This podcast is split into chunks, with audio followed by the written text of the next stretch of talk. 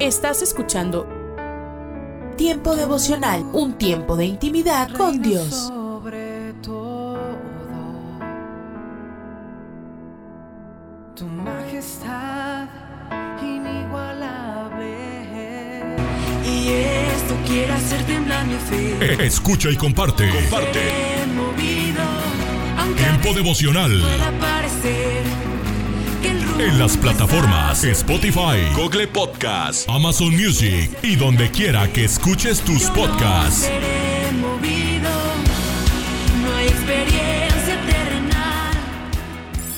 Casa de Oración Santa Fe te invita a sus reuniones. Miércoles 8 pm, domingos 8 am y 11 am. Estamos ubicados. Plaza Santa Fe, Boulevard República de Honduras 104, Interior 9, Hacienda Santa Fe, Tlajomulco de Zúñiga, Jalisco. Casa de Oración Santa Fe, un lugar para adorar. Saludos, les habla Heiel Ortiz, anfitrión del programa A través de la Biblia, y quiero saludar a mis amigos de Rema Radio 88.7 FM, impactando tu vida con poder, y a nuestra maravillosa audiencia que escucha el programa A través de la Biblia de lunes a viernes a las 9.30 de la mañana. Gracias por celebrar junto a nosotros estos 50 años de la fidelidad de Dios, donde hemos visto que Dios ha permitido que podamos estudiar su palabra entera y compartirla con otros. Te invito a que continúes en sintonía de Rema Radio y que sigas sintonizando tu programa a través de la Biblia. Alimento para el alma. Lecturas diarias de inspiración producidas por Radio Transmundial.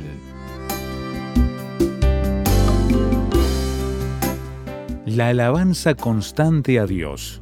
La Biblia está llena de alabanza a nuestro Dios. El texto referido nos enseña a alabar continuamente a Dios. Esto trae bienestar, paz y confianza a nuestras vidas. Se alaba por lo que Él es, por su bondad, misericordia, por su amor eterno y por el inigualable regalo de la salvación. Dios creó al hombre para la alabanza a su nombre. En la alabanza a Dios se debe exaltar su nombre, bendecirlo, darle toda honra y gloria a Él, que es el único digno de recibir alabanza. Además, hay que realizarla con alegría y gozo en cualquier lugar y en cualquier momento. Personalmente es un privilegio tan hermoso cuando al despertar cada día hay en la mente un cántico de alabanza a nuestro Dios. Así empezamos bien el día con una actitud agradecida. Nuestra alabanza toca el corazón de Dios. Es como un acto de reconocimiento, admiración y gratitud al Creador. Debe ser parte de nuestra vida diaria. En el libro de los Salmos encontramos muchas alabanzas a Dios. En los tres últimos capítulos de este libro se hace referencia también a toda la creación, de donde fluye alabanza a su nombre y enfatiza claramente que todo lo que respire alabe a Jehová. Presentemos alabanza a Dios constantemente y vayamos con toda confianza ante su presencia. La alabanza expresa adoración. Alabe a Dios a pesar de las circunstancias, porque en medio de la alabanza habita el Señor. Es disponerse con una actitud de corazón. La alabanza a Dios es una expresión de gratitud y reconocimiento. Meditación escrita por Aura Arriaga de Hostos, Venezuela.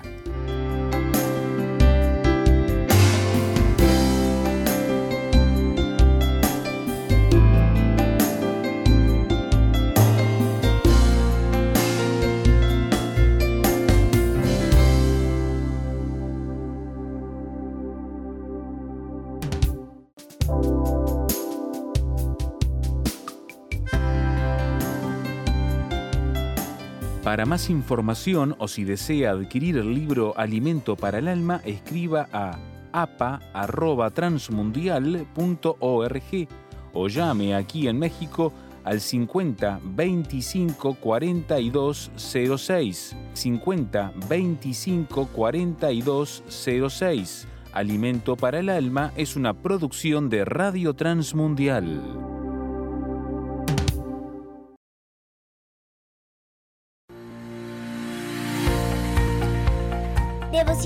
Con el pastor Constantino Varas de Valdés.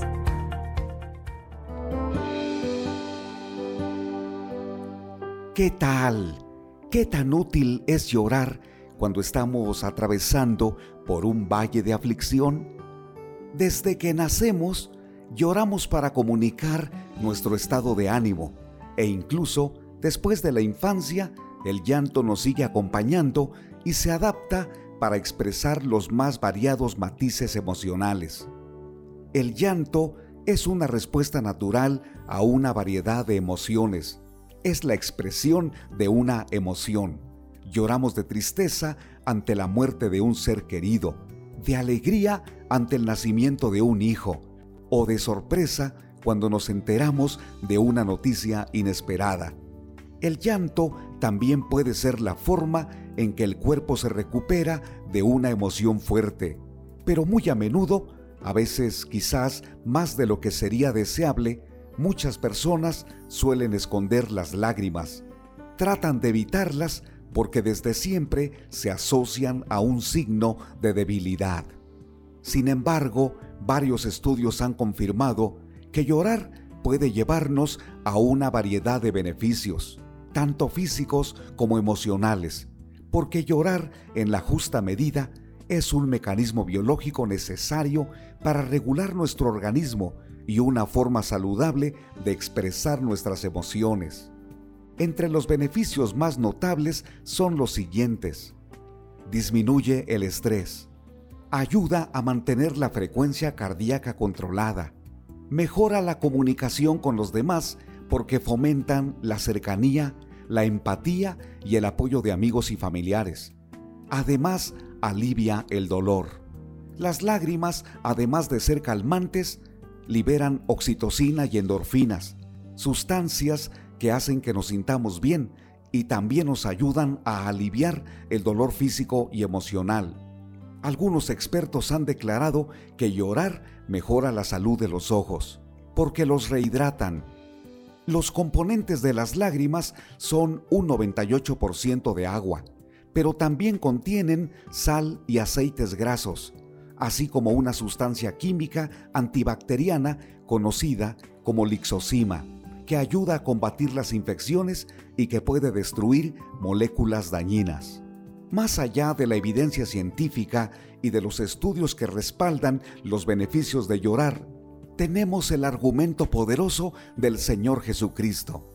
Dijo, Bienaventurados los que lloran, porque recibirán consolación. Mateo capítulo 5 versículo 4. Aquí se trata de expresar nuestra emoción de tristeza, enojo, molestia, dolor o aflicción, pero delante de Dios. Llorar en su presencia, derramar lágrimas orando, porque antes que otros se compadezcan de ti, el Señor conoce tus necesidades y ha prometido consolarte. Qué impactante fue aquel momento cuando el Señor Jesucristo se dirigió a una viuda que iba a enterrar a su hijo único. Le dijo, no llores el Señor no estaba impidiendo que demostrara sus sentimientos. Estaba cerrando el ciclo de su dolor. Ya había llorado suficiente. Con su presencia había llegado la consolación. Y esto es exactamente lo que el Señor Jesucristo quiere hacer en tu vida. Pero no llores a solas, tampoco con aquellas personas que se burlen o que se conmiseren de ti llora delante de Dios. Y si alguien te va a acompañar, que te dé un buen abrazo y juntos pidan al Señor fortaleza y ánimo. El mayor beneficio de llorar lo encuentras cuando oras a Dios. Muchos de ustedes ya lo han experimentado y hoy podrían confirmarlo. Si estás en un momento crítico, llora delante de Dios. Te comprende, te ama y te sostiene. ¡Ánimo! Cada mañana al despertar,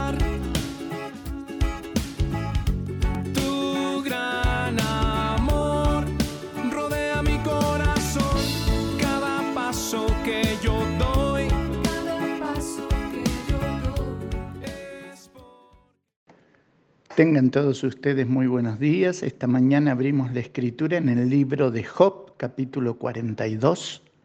Job capítulo 42, subtítulo Confesión y justificación de Job. Dice la escritura, respondió Job al Señor y dijo, yo conozco que todo lo puedes, que no hay pensamiento que se esconda de ti. ¿Quién es el que oscurece el consejo sin entendimiento? Por tanto, yo hablaba lo que no entendía, cosas demasiado maravillosas para mí que yo no comprendía.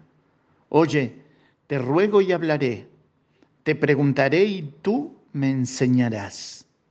De oídas te había oído, mas ahora mis ojos te ven.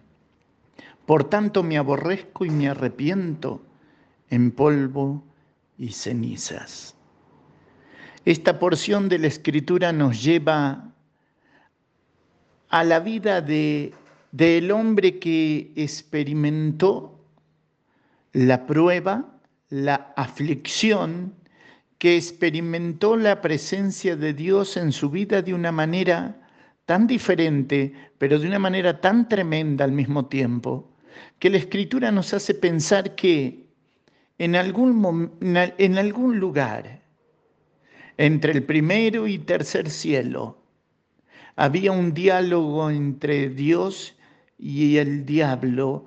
Y la escritura dice que Dios le dijo al enemigo de nuestras almas, ¿has visto a mi siervo Job que no hay otro como él?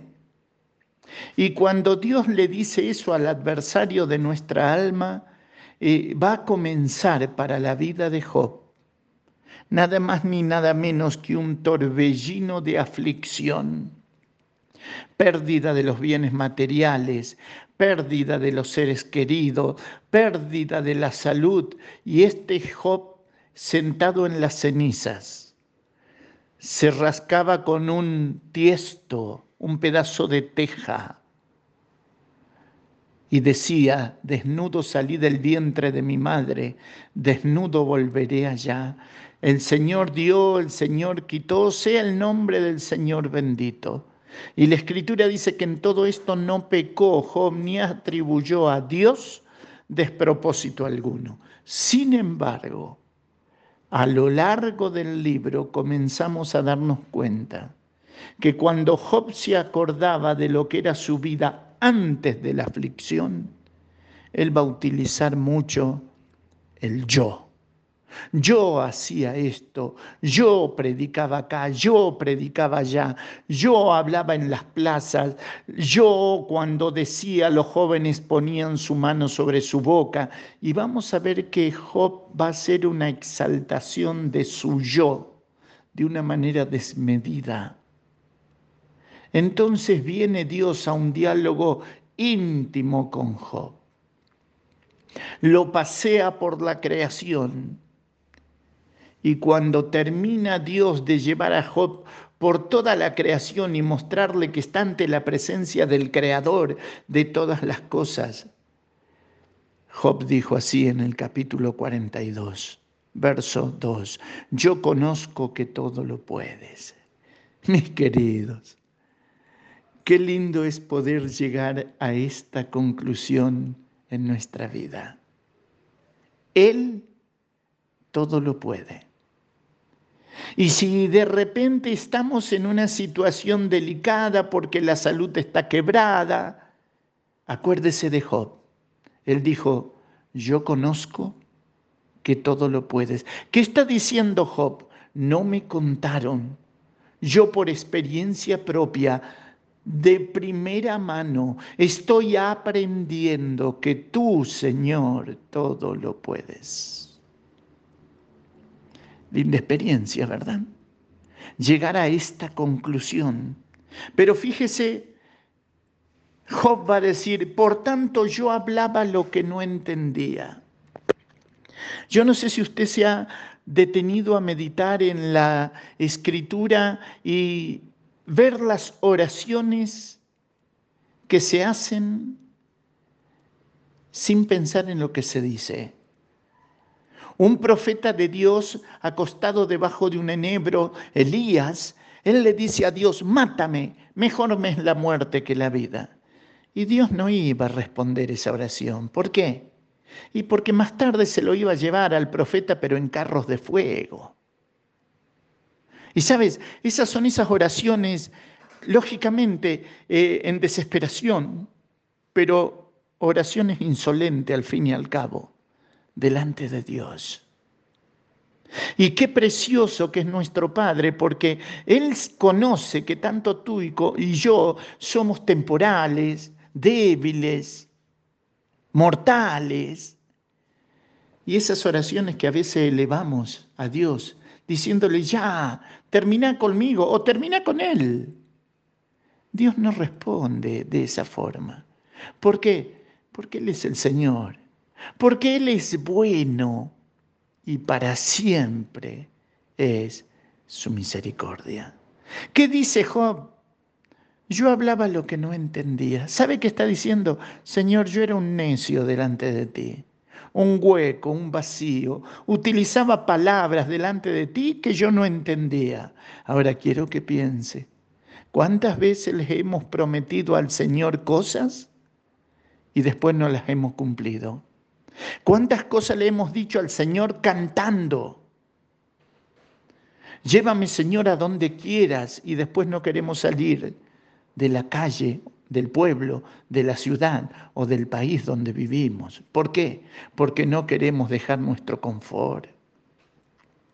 Fíjese, Job le dice a Dios, verso 4, oye, te ruego y hablaré, te preguntaré y tú me enseñarás la posición de un aprendiz.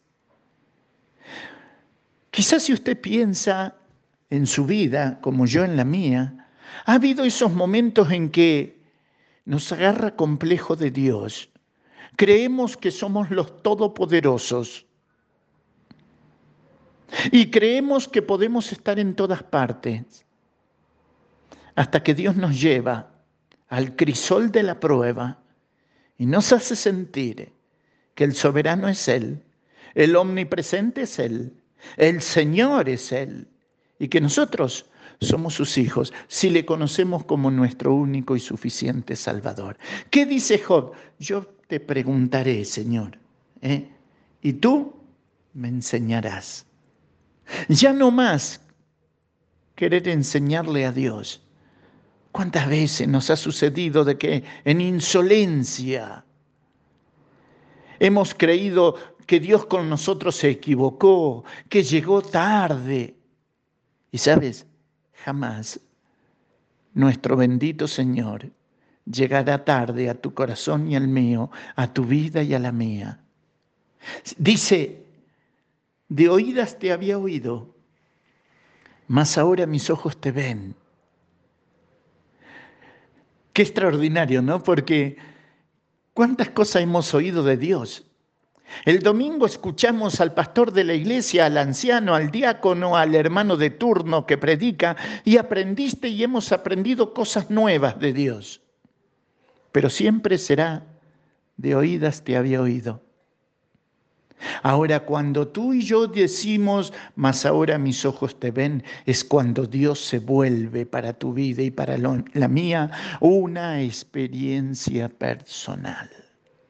Cuando la escritura embarga en mi corazón y el tuyo, y llegamos a tener un quebrantamiento de corazón porque la palabra caló a lo más profundo de nuestro ser.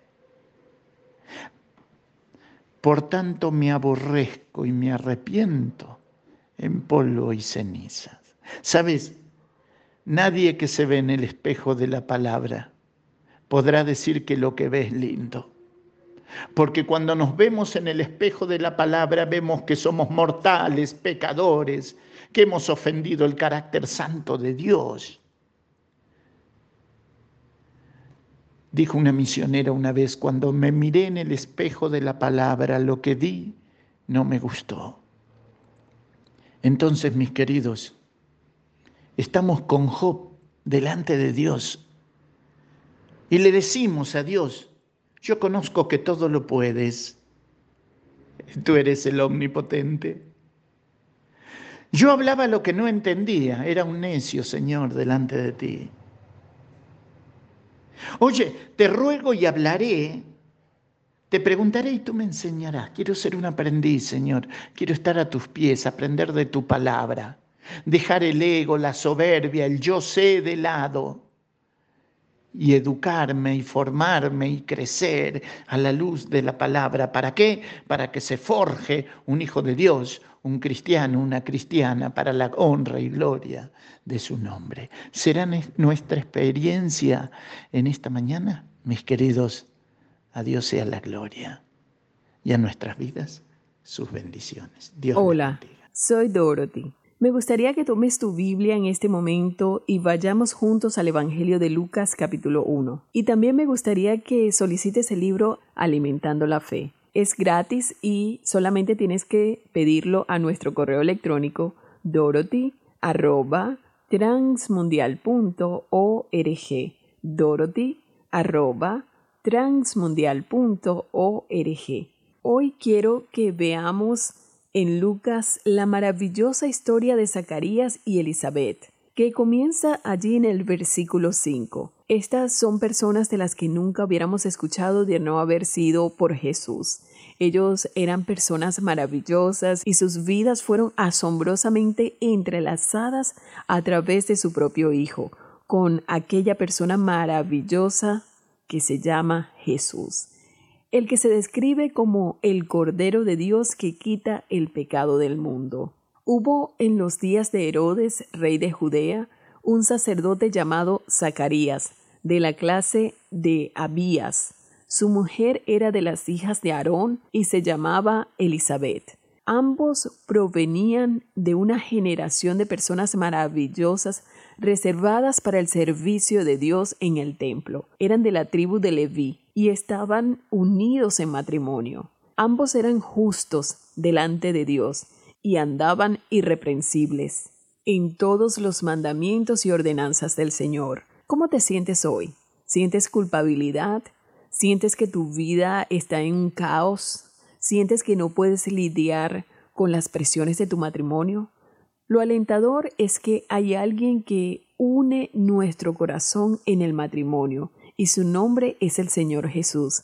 Recuerda, Él no está exigiendo que estemos sin pecado porque únicamente Él es sin pecado. Pero a medida que caminamos de acuerdo con la forma en que Él nos enseña en su palabra, mientras caminamos en total dependencia de Él para enfrentar las crisis de cada día, hallaremos que en nuestras vidas hay una justicia de Cristo y descubriremos que Él dirigirá nuestros pasos.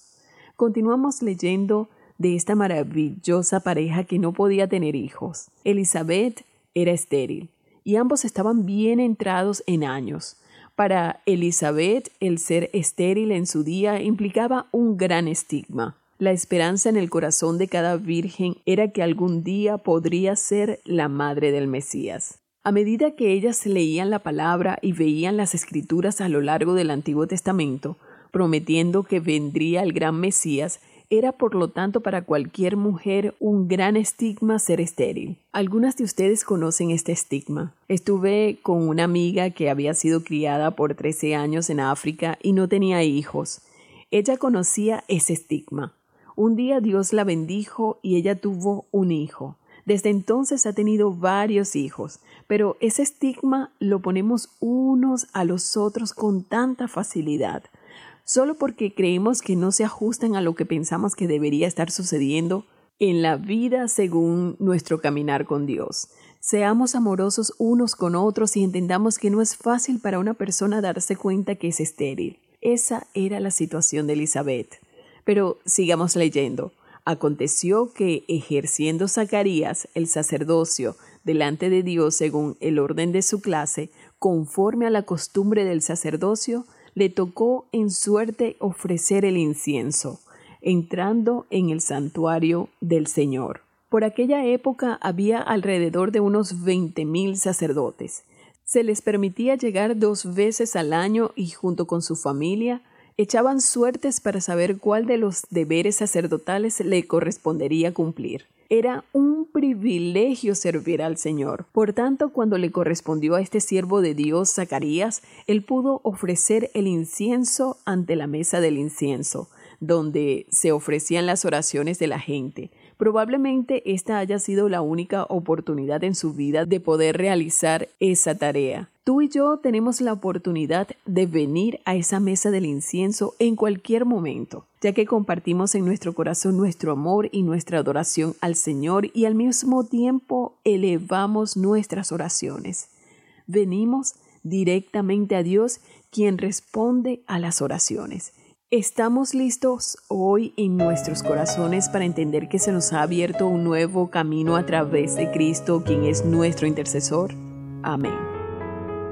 Estás escuchando Tiempo devocional, un tiempo de intimidad con Dios.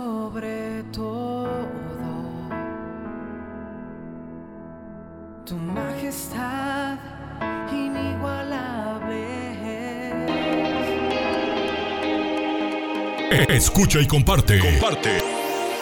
Es un día Tiempo devocional para tu nombre. en las plataformas Spotify, Google Podcast, Amazon Music y donde quiera que escuches tus Para podcasts. su nombre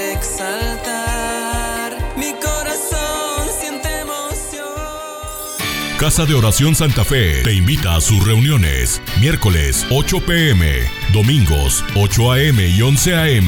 Estamos ubicados. Plaza Santa Fe, Boulevard República de Honduras 104, Interior 9, Hacienda Santa Fe, Tlajomulco de Zúñiga, Jalisco. Casa de Oración Santa Fe, un lugar para adorar.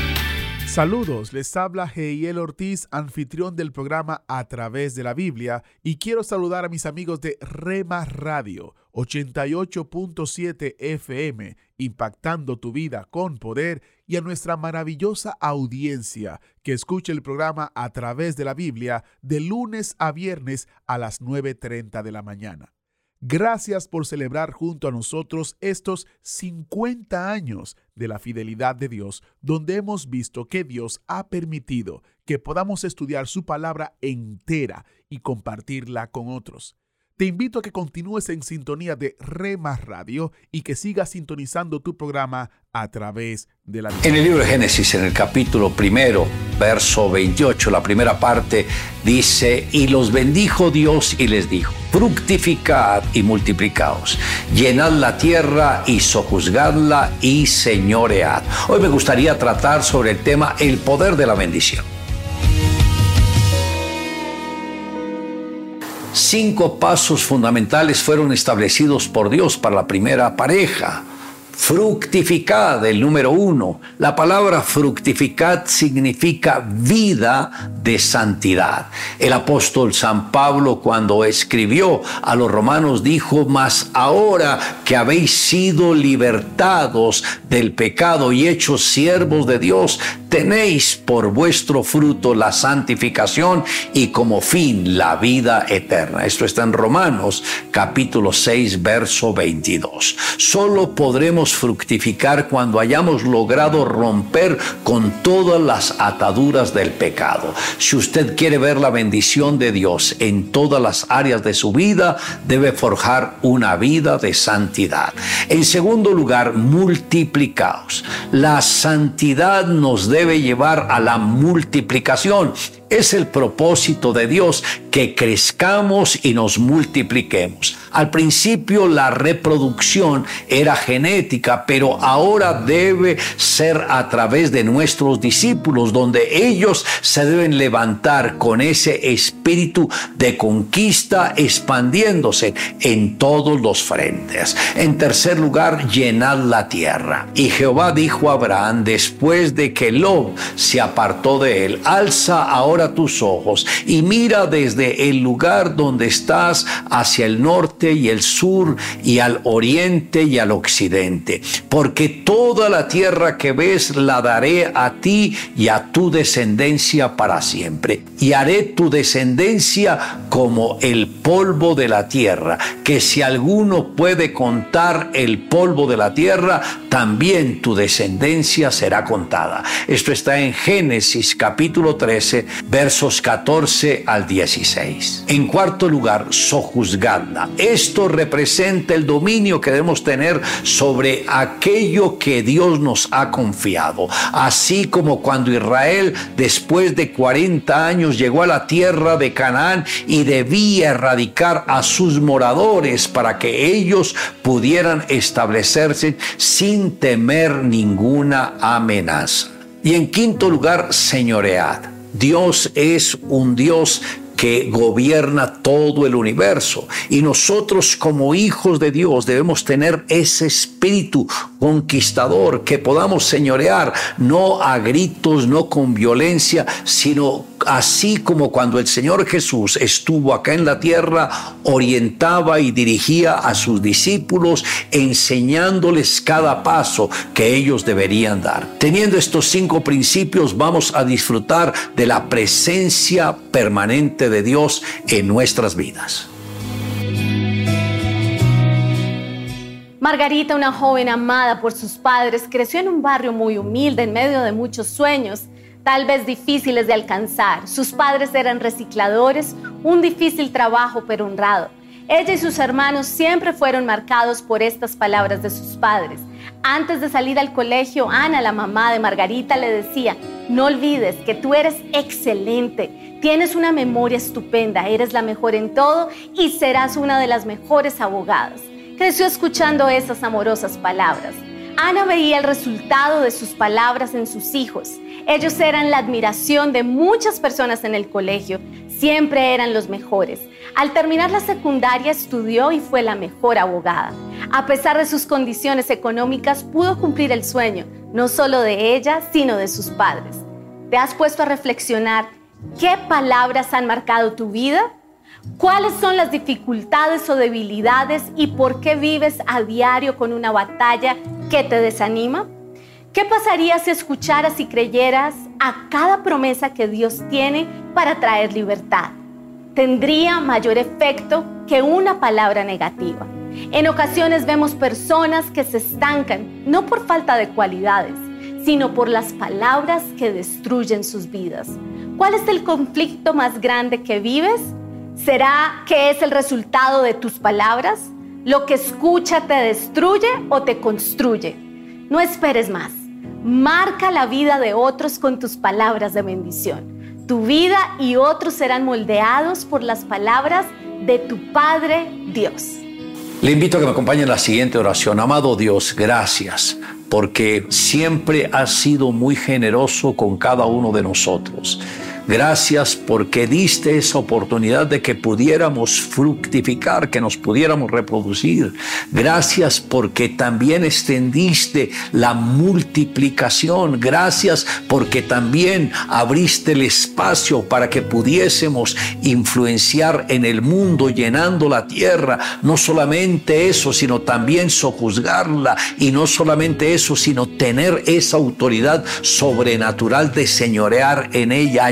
Señor, a ser fieles siervos tuyos, que te sirvamos con todo nuestro corazón y que todo sea para tu gloria y para tu honra. Te amamos, Dios, en Cristo Jesús. Amén. Declare juntamente conmigo, y los bendijo Dios, y les dijo, fructificad y multiplicaos, llenad la tierra y sojuzgadla y señoread.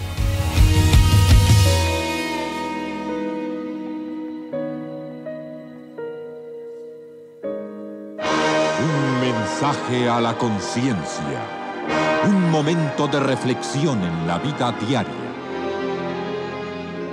Escúchelo hoy en la voz de Carlos Rey. En este mensaje tratamos el siguiente caso de una mujer que descargó su conciencia de manera anónima en nuestro sitio conciencia.net, autorizándonos a que la citáramos. Estoy en una decisión de boda. Amo a mi novio con todo el corazón, pero él es demasiado ahorrativo, de tal manera que no le nace de por sí darme obsequios. Siempre he sido yo la que le tiene que pedir, solo así me da. Me cansa la idea de pensar si así será toda mi vida con él y si tendré ayuda económica para el hogar de parte de él sin que yo le pida. No sé qué hacer. No quiero vivir así todos los días de mi vida. ¿Qué hago?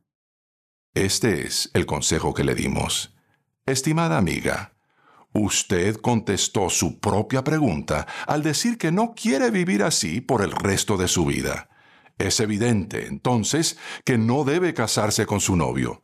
Si insiste en casarse con alguien que piensa de un modo tan diferente del suyo, podrá esperar una vida llena de discusiones e infelicidad. Termine la relación con su novio ahora mismo, sin que importe lo difícil que sea. Sin embargo, para tener un matrimonio feliz, es necesario que los cónyuges tengan perspectivas afines con relación a la cantidad de dinero que se debe gastar y la cantidad que se debe ahorrar. Tal vez usted también quiera ahorrar dinero, pero no cree que sea necesario ahorrar tanto como él cree. Aún así, usted no tiene las mismas convicciones que él en cuanto al ahorro, por lo que casarse con él sería dar un paso en falso. El dinero es una de las tres causas principales de los graves problemas que hay entre los cónyuges, así que los novios deben analizar si tienen valores y prioridades afines con relación al manejo del dinero antes de comprometerse. En muchos casos, uno de los dos ya pudo haber acumulado una deuda excesiva en tarjetas de crédito u otros préstamos.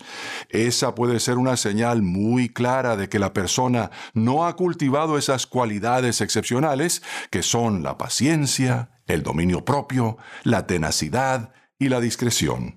La persona prudente no se comprometerá para casarse con alguien así hasta que haya terminado de pagar esa deuda.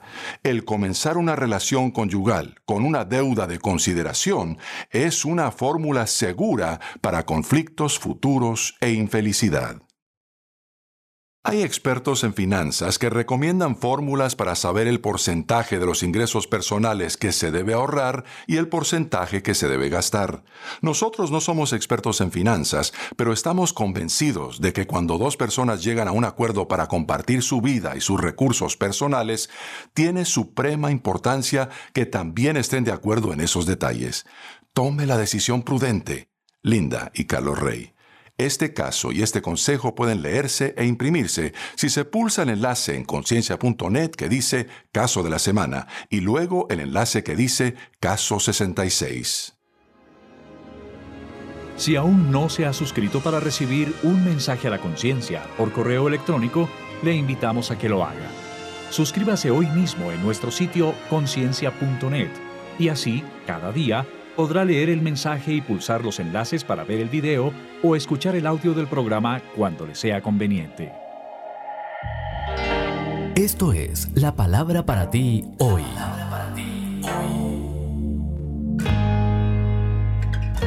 Y la palabra para ti hoy es tu Euroclidón, escrita por Bob Gass. En Hechos 27:14 leemos dio contra la nave un viento huracanado llamado Euroclidón. Pablo se dirigía a Roma y su barco naufragó a causa de una tormenta llamada Euroclidón, que significa huracán, tempestad o ciclón. He aquí algunas lecciones valiosas que podemos aprender de su experiencia. Primera, Dios puede hacer que una situación mala obre para tu bien. Debido a ese naufragio, Pablo llegó a Malta, donde la gente escuchó el Evangelio por primera vez. Además, cuando él y sus seguidores zarparon, les proveyeron de todo lo necesario para el viaje. A veces, tu problema le otorga a Dios una plataforma para obrar de maneras que te van a maravillar. Tu futuro no está ni jamás estará en manos de la gente, está en manos de Dios. Y Él provee y protege lo que te pertenece. Segunda, para llegar al destino que Dios ha ordenado para ti tendrás que navegar a través de tormentas. Pablo lo dijo así, perdimos al fin toda esperanza de salvarnos. Hechos 27:20. Es cierto que habrá días en los que te preguntarás cómo lo lograrás, pero por la gracia de Dios así será. Tercera, las tormentas revelan que también conoces al Señor. Pablo dijo, Anoche se me apareció un ángel del Dios a quien pertenezco y a quien sirvo y me dijo, no tengas miedo, Pablo. Hechos 27, 23 y 24. En los momentos difíciles descubres la fuerza de tu conexión con Dios. Cuarta, Él puede traer éxito de lo que luce como fracaso. Nota dos detalles particulares de esta historia. A. Tal vez tengas que tirar por la borda algunas cosas para llegar a tu destino. Y ve, a pesar de tus mejores esfuerzos, a veces encallarás. Pero es entonces cuando tienes que recordar lo que Dios te prometió y aferrarte a ello.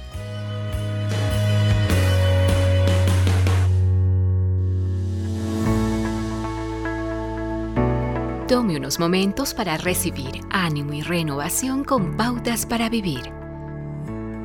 ¿Puede mantener su integridad en el mundo que se burla de hacer el bien? Muchos dicen, para llevarse bien tienes que ir con la corriente. En otras palabras, a nadie le gusta un puritano o un chismoso que no se mete en sus propios asuntos. Cuando se le preguntó al expresidente de Filipinas, Joseph Estrada, ¿Cómo se podía esperar que un policía sea honesto cuando les resulta difícil sustentar a su familia con un salario mínimo? Su respuesta fue, bueno, hay algunos policías que sí son honestos. Hay un precio a pagar por mantener la integridad en un mundo de bancarrota moral. John Banyan pagó ese precio, languideciendo en la cárcel. Muchos mártires modernos han pagado el precio por mantener su fe cuando incluso pequeñas concesiones podría haberles ahorrado mucho sufrimiento.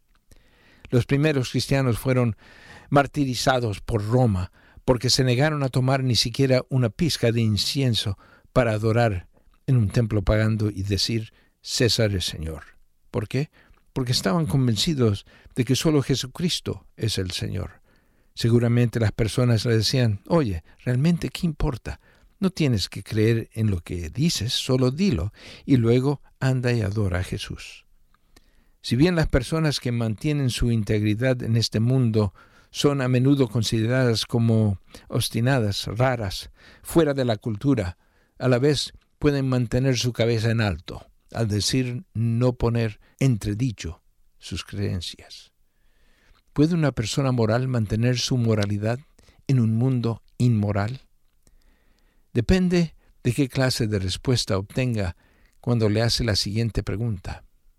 ¿Está dispuesto a ser derrotado por lo que detesta?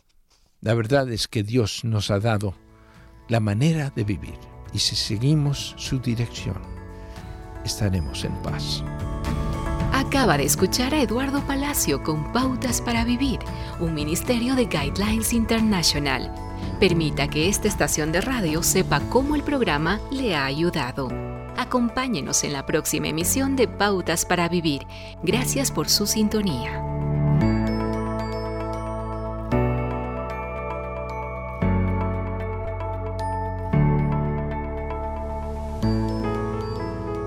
Estás escuchando Tiempo devocional, un tiempo de intimidad con Dios. Sobre todo, tu majestad inigualable. Mi identidad está en la roca. Escucha y comparte. Comparte. Mi salvación Tiempo devocional. En las plataformas Spotify, Google Podcast, Amazon Music y donde quiera que escuches tus podcasts. Dios me has escogido, Casa de Oración Santa Fe te invita a sus reuniones. Miércoles 8 pm, domingos 8 am y 11 am. Estamos ubicados. Plaza Santa Fe, Boulevard República de Honduras 104, Interior 9, Hacienda Santa Fe, Tlajomulco de Zúñiga, Jalisco. Casa de Oración Santa Fe, un lugar para adorar. Saludos, les habla Heiel Ortiz, anfitrión del programa A través de la Biblia, y quiero saludar a mis amigos de Rema Radio 88.7 FM, impactando tu vida con poder, y a nuestra maravillosa audiencia que escucha el programa A través de la Biblia de lunes a viernes a las 9.30 de la mañana. Gracias por celebrar junto a nosotros estos 50 años de la fidelidad de Dios, donde hemos visto que Dios ha permitido que podamos estudiar su palabra entera y compartirla con otros. Te invito a que continúes en sintonía de Rema Radio y que sigas sintonizando tu programa a través de la Biblia. Cuando nos encontramos en momentos difíciles, olvidamos que la vida continúa Pero ante cualquier situación, debemos aferrarnos a la fe y a la esperanza.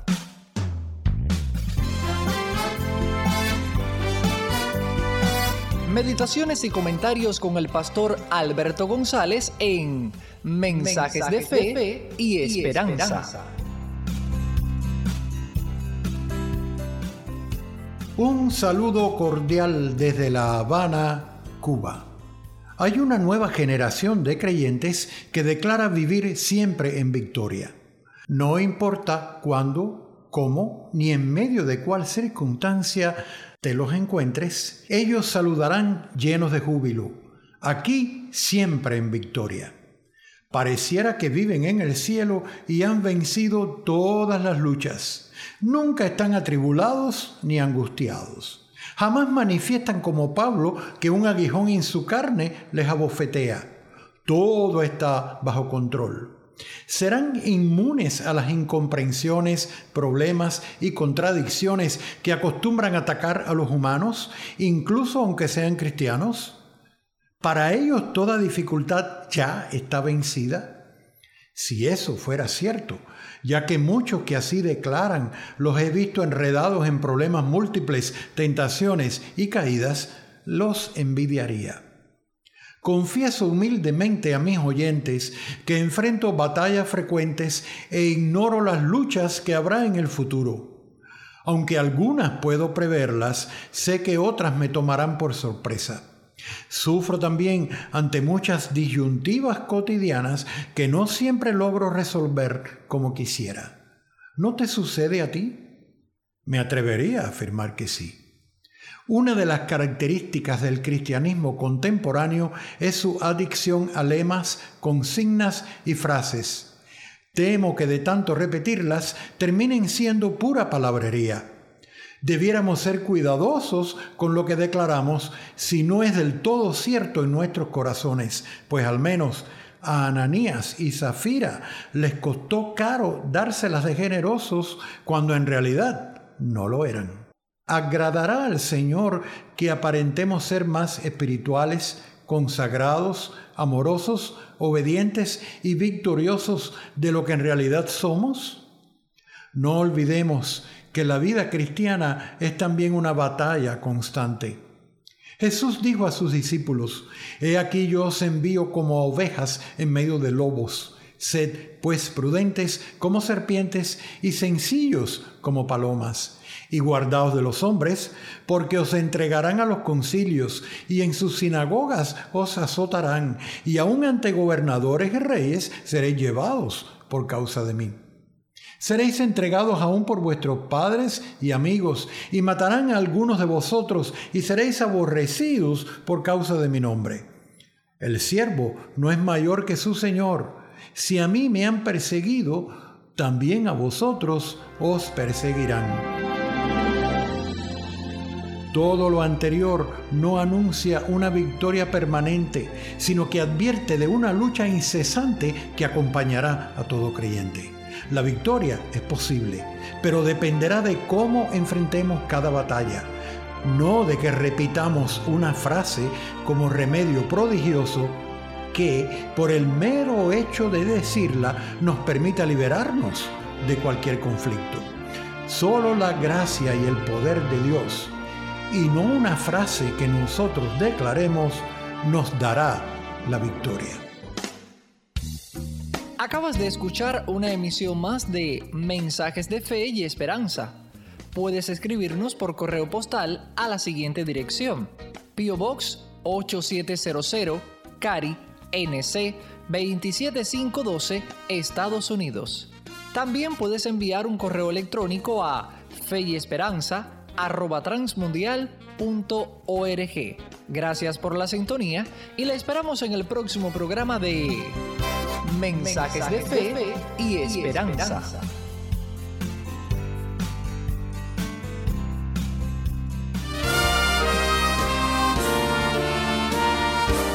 Presentamos La Buena Semilla, una reflexión para cada día del año. La buena semilla para hoy se encuentra en Job 10, versículos 8 y 9. Tus manos me hicieron y me formaron. Como a barro me diste forma y en polvo me has de volver. Y en Filipenses 3:21, Jesucristo transformará el cuerpo de la humillación nuestra para que sea semejante al cuerpo de la gloria suya, por el poder con el cual puede también sujetar a sí mismo todas las cosas. La reflexión de hoy se titula ¿A quién pertenece mi cuerpo?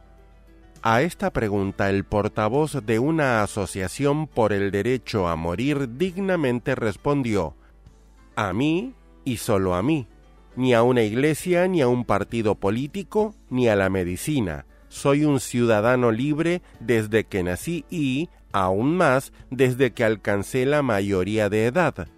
Tengo la intención de permanecer así hasta mi último día y que nada me sea impuesto ni por los médicos, ni por mi familia, ni por mis herederos. Esta afirmación es comprensible. Nadie tiene derecho sobre la vida de otro ni sobre su cuerpo, pero tiene un defecto. Ignora a Dios. Si Dios no existiera, sería lógico e incluso saludable querer seguir siendo dueño de su destino. Pero el creyente sabe que fue creado por Dios, que Él lo conocía incluso antes de su concepción. Y Dios también es el que decide el día de su muerte. Dice la Biblia, el Señor mata y Él da vida, Él hace descender al Seol y hace subir. Primero Samuel 2.6. Entonces, para mí que creo en Jesús, que conozco el amor de Dios, los demás no deben decidir sobre mi vida y mi muerte, pero yo tampoco debo hacerlo. Dejo ese cuidado y esa responsabilidad a un Dios mucho más sabio que yo y que me ama. Tengo la seguridad de que este frágil cuerpo en el que habito será un día como el de mi Salvador en la gloria. Mientras tanto, recuerdo que ya no me pertenezco a mí mismo, sino a Cristo quien pagó un alto precio, su muerte en una cruz, para comprarme, y me esfuerzo para glorificarlo con mi conducta, como dice primera a los Corintios 6, 19 a 20. Para escuchar este y otros programas, le invitamos que visite nuestra página web en labuenasemilla.com.ar.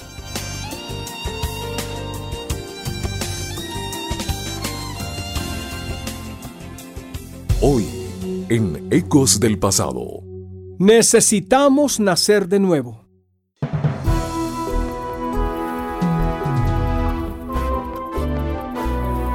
Ecos del Pasado con Emilio Mesa. Un segmento de la Biblia para ti en este día. Consejos del pasado que impactan el presente. Te aseguro que el que no nace de nuevo no puede ver el reino de Dios. Juan 3:3. Nicodemo estaba intrigado por todo lo que Jesús estaba haciendo. Así que fue para hablar con Jesús. Sabemos que Dios te ha enviado a enseñarnos. Comenzó con mucha cortesía. Y Jesús parecía estar de acuerdo, ya que se dedicó a enseñarle a Timoteo acerca de Dios. Pero lo primero que Nicodemo escuchó lo confundió. Jesús le dijo, te aseguro que el que no nace de nuevo no puede ver el reino de Dios. Nicodemo, como todo judío piadoso, estaba esperando la venida del reino de Dios. Creía que Dios iba a venir y que todos verían su venida. Pero Jesús le dijo a Nicodemo que no vería el reino de Dios a menos que naciera de nuevo, no como un bebé, sino en nacer del Espíritu. Jesús quiere decir que necesitamos ojos nuevos si vamos a ver la presencia de Dios, oídos nuevos para escuchar su voz y un corazón nuevo para amar y obedecer al Señor. Tenemos que volver a nacer por el Espíritu de Dios. Para cada hijo e hija de Dios, este debiera ser un proyecto de aprendizaje continuo. Cada mañana tenemos que orar para tener nuestros ojos y nuestros oídos abiertos, así como también nuestro corazón listo para ver, escuchar y responder a lo que Dios quiere darnos. Dios, tú tienes razón. Necesitamos nacer de nuevo. Danos otros ojos y oídos y un corazón nuevo para vivir contigo y para ti cuando vengas en tu reino. En el nombre de Jesús. Amén. Este fue tu segmento de la Biblia, Ecos del Pasado, con Emilio Mesa, preparado exclusivamente para impactar tu presente. Un aporte para esta emisora de Ministerio Reforma. Búscanos en www.ministerioreforma.com.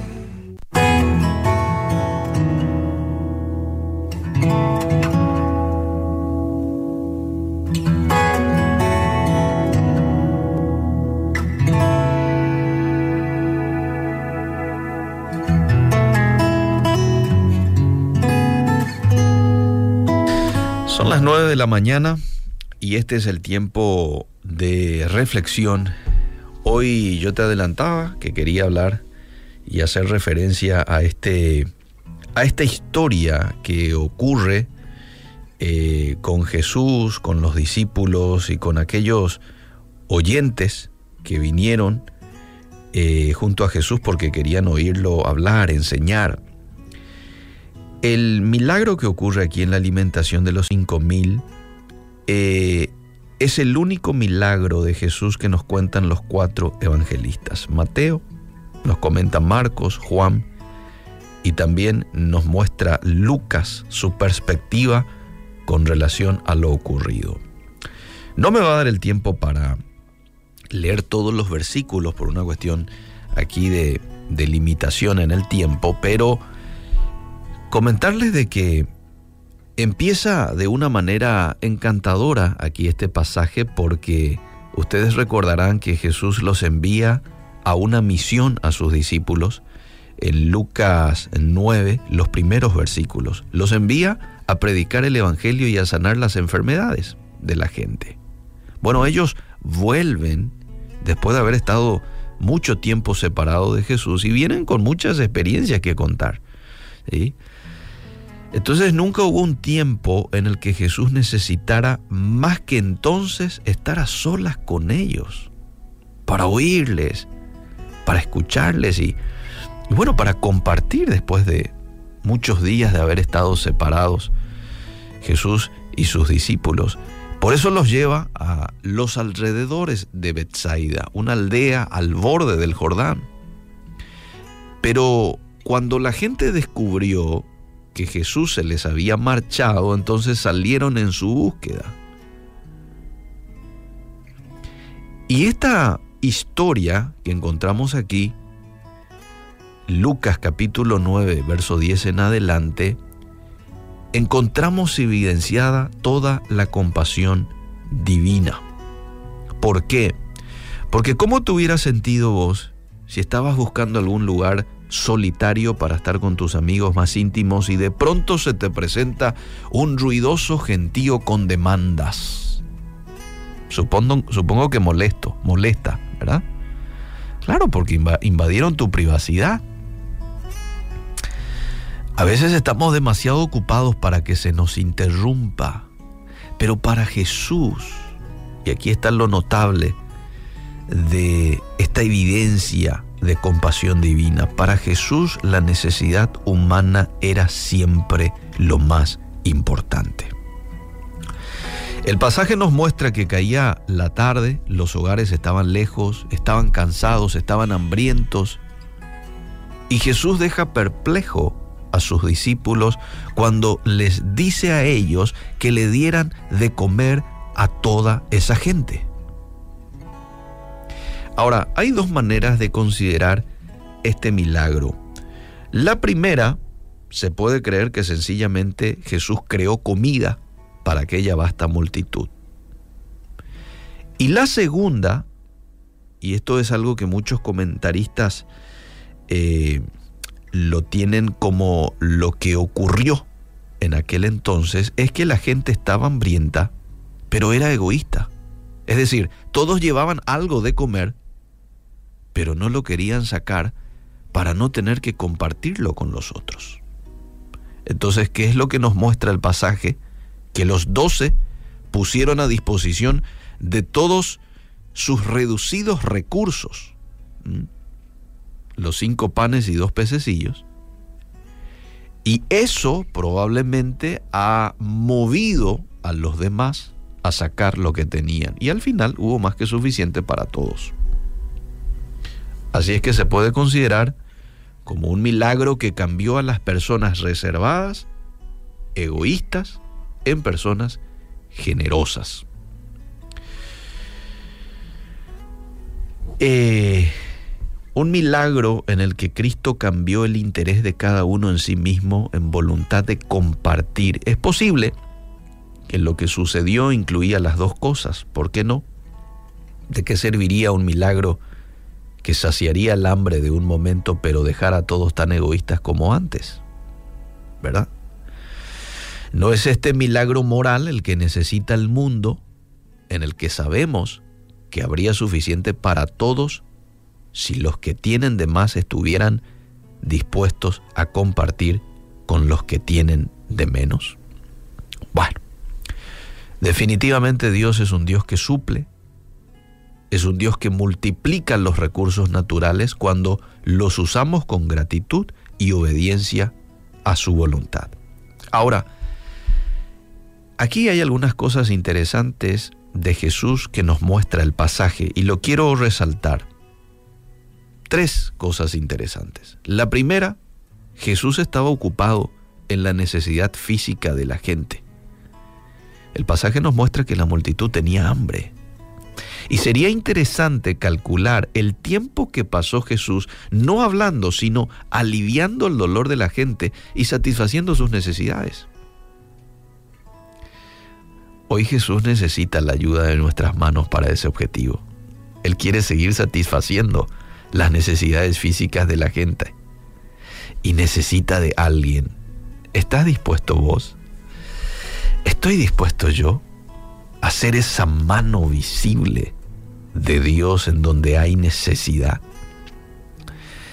La madre que se pasa supliendo las necesidades de los demás integrantes de la familia, que prepara con tanto amor la comida para ellos.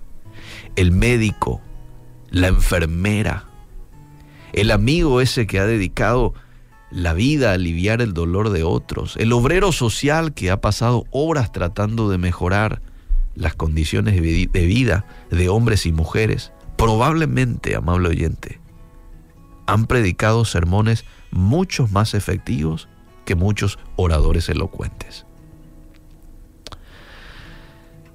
Lo primero que nos muestra el pasaje Jesús estaba ocupado en la necesidad física de la gente.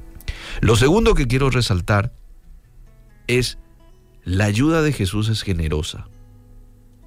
El pasaje nos muestra que hubo de sobra para todos. Sobraron algo así como 12 cestas de comida, después ya de haber repartido a todos y que todos hayan quedado saciados. El amor no escatima las cosas para que haya lo justo y nada más. ¿Mm? Así es Dios. Él ha creado un mundo en el que hay más que suficiente para todos, si tan solo estamos dispuestos a compartir. Hoy te agradecemos Jesús porque eres generoso. Ese es tu estilo de relacionarte con los demás y ese es el estilo que quieres que yo hoy como seguidor tuyo lo tenga. Y en tercer lugar, en Jesús se suplen todas las necesidades humanas. Bien lo decía el apóstol Pablo en Filipenses 4:19. Mi Dios pues suplirá todas vuestras necesidades. ¿Usted tiene hoy una necesidad del alma? Bueno, Jesús está interesado en suplirla. ¿Usted hoy tiene una necesidad de encontrar reposo? En Él está nuestro reposo. Hoy está usted con alguna necesidad a nivel físico, porque está padeciendo una enfermedad. Acaban de hacerle saber de un mal diagnóstico y está usted preocupado, angustiado por ello. Bueno, Jesús está interesado en suplir esa necesidad a nivel físico. Él las atiende.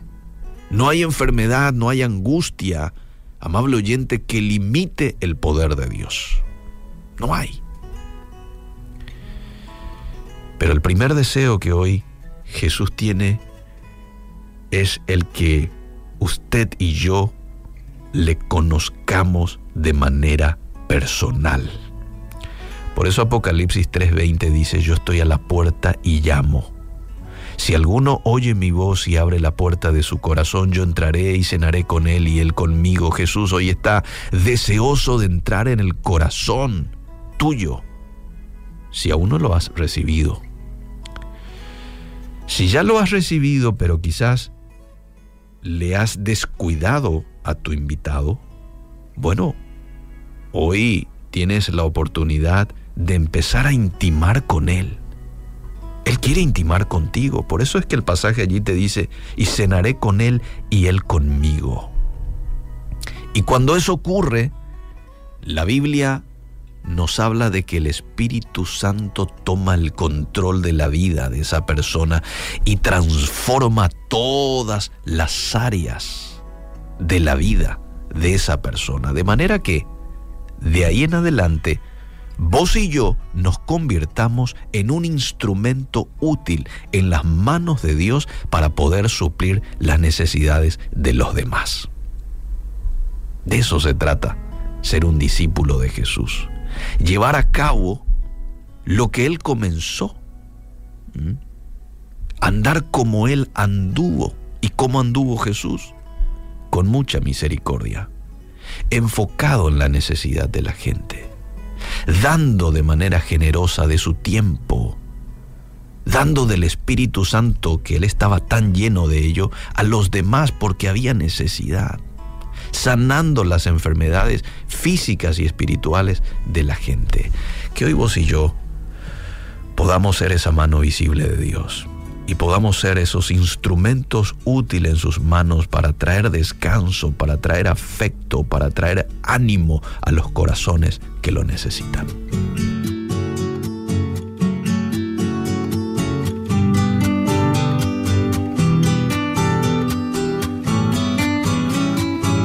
Dame una fe sencilla, como risa de niños cuando juegan como gota de rocío que se rueda, como cruz de rústica madera. Dame una fe sencilla que se siente a la mesa de los pobres, que se alegre de alegrar sus corazones y que llore también con sus dolores. Una fe así, parecida a ti, sencilla como fue a la tierra tu venida, como fueron tus historias campesinas, como fue tu hogar en Palestina. Estás escuchando Tiempo devocional, un tiempo de intimidad con Dios.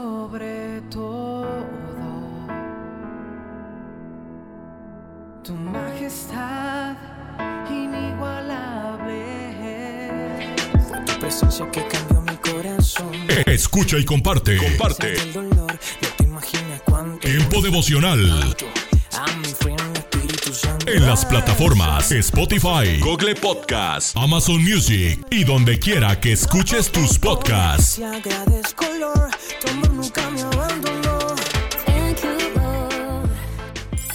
Casa de Oración Santa Fe te invita a sus reuniones. Miércoles 8 pm, domingos 8 am y 11 am. Estamos ubicados. Plaza Santa Fe, Boulevard República de Honduras 104, Interior 9, Hacienda Santa Fe, Tlajomulco de Zúñiga, Jalisco. Casa de Oración Santa Fe, un lugar para adorar.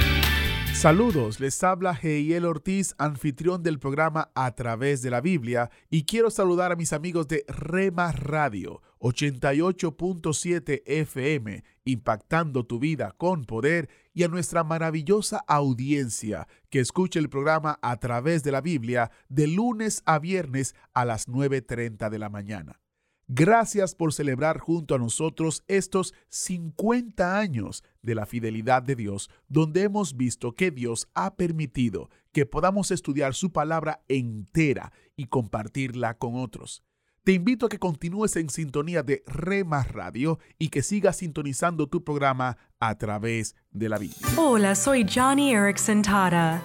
Recuerdo que yo apenas tenía 30 años cuando me mudé a California para comenzar el ministerio de Johnny y amigos. No tenía nada de experiencia liderando una organización cristiana sin fines de lucro, pero tenía una gran junta directiva y amigos que me apoyaban en oración. Aún así, me enfrenté a muchos desafíos, pero cada vez que me sentía agobiada, clamaba Hebreos 13, que el Dios de paz me capacite con todo lo que necesito para hacer su voluntad. Y ahora, décadas después, seguimos compartiendo el amor de Cristo a personas afectadas por la discapacidad. Pero no podemos hacerlo solo, te necesitamos. Aprende cómo tú y tu iglesia pueden mejor servir a personas con discapacidades al visitar johnnyradio.org diagonal español.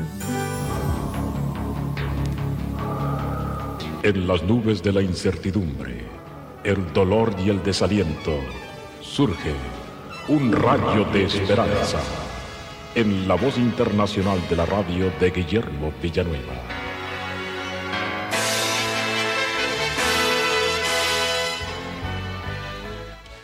Guillermo y María Tanner estaban cruzando las vías del tren cuando el pie de María se resbaló y quedó atorado entre las vías. Desesperadamente trató ella de sacarlo ya que el tren se aproximaba rápidamente. Su esposo también trató de sacar el pie de su esposa, pero tampoco pudo. Cuando se acercó el tren, empezó a frenar pesadamente.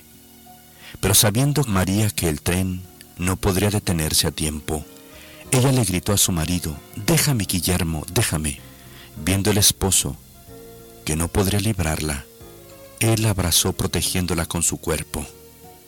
Algunos testigos oculares que contemplaban horrorizados la escena vieron cómo el tren impetuosamente los arrolló, pero lograron escuchar antes de que ellos fueran despedazados que Guillermo le dijo a su esposa, yo me quedo contigo, María.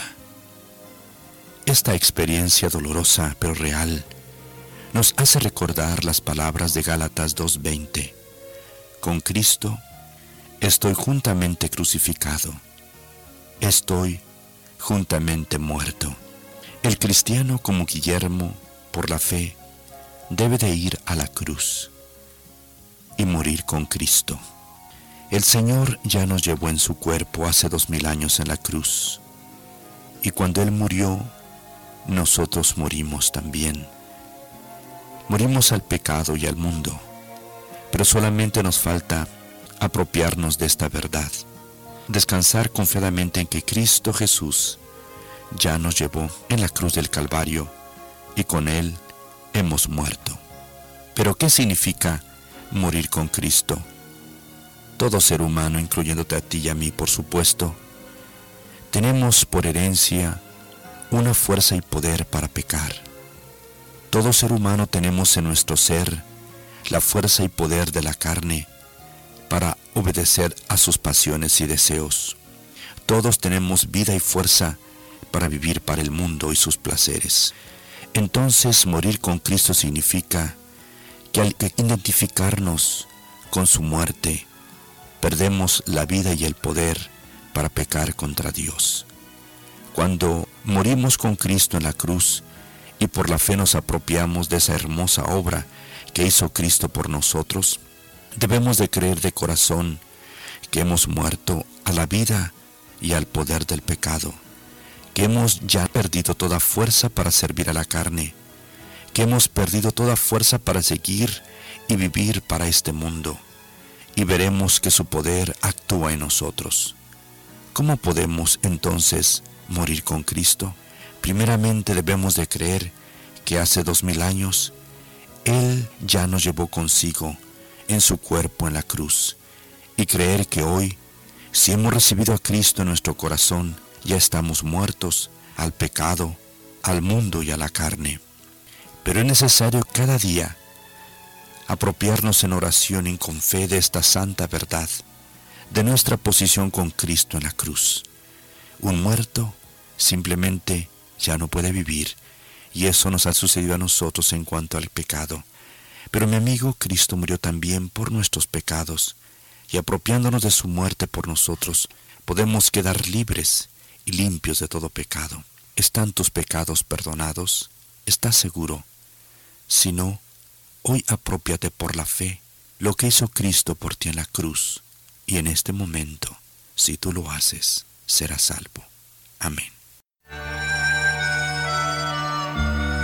Esperamos que esta audición, un rayo de esperanza, haya penetrado en su corazón. Si en algo podemos servirle, por favor dirija su correspondencia a Guillermo Villanueva, apartado 77-335, México, Distrito Federal, 11200. Le invitamos para que nos sintonice a esta misma hora y por esta misma estación. Muchas gracias por la amabilidad de su atención. El alimento que tu alma necesita. La dosis diaria. Con William Arana.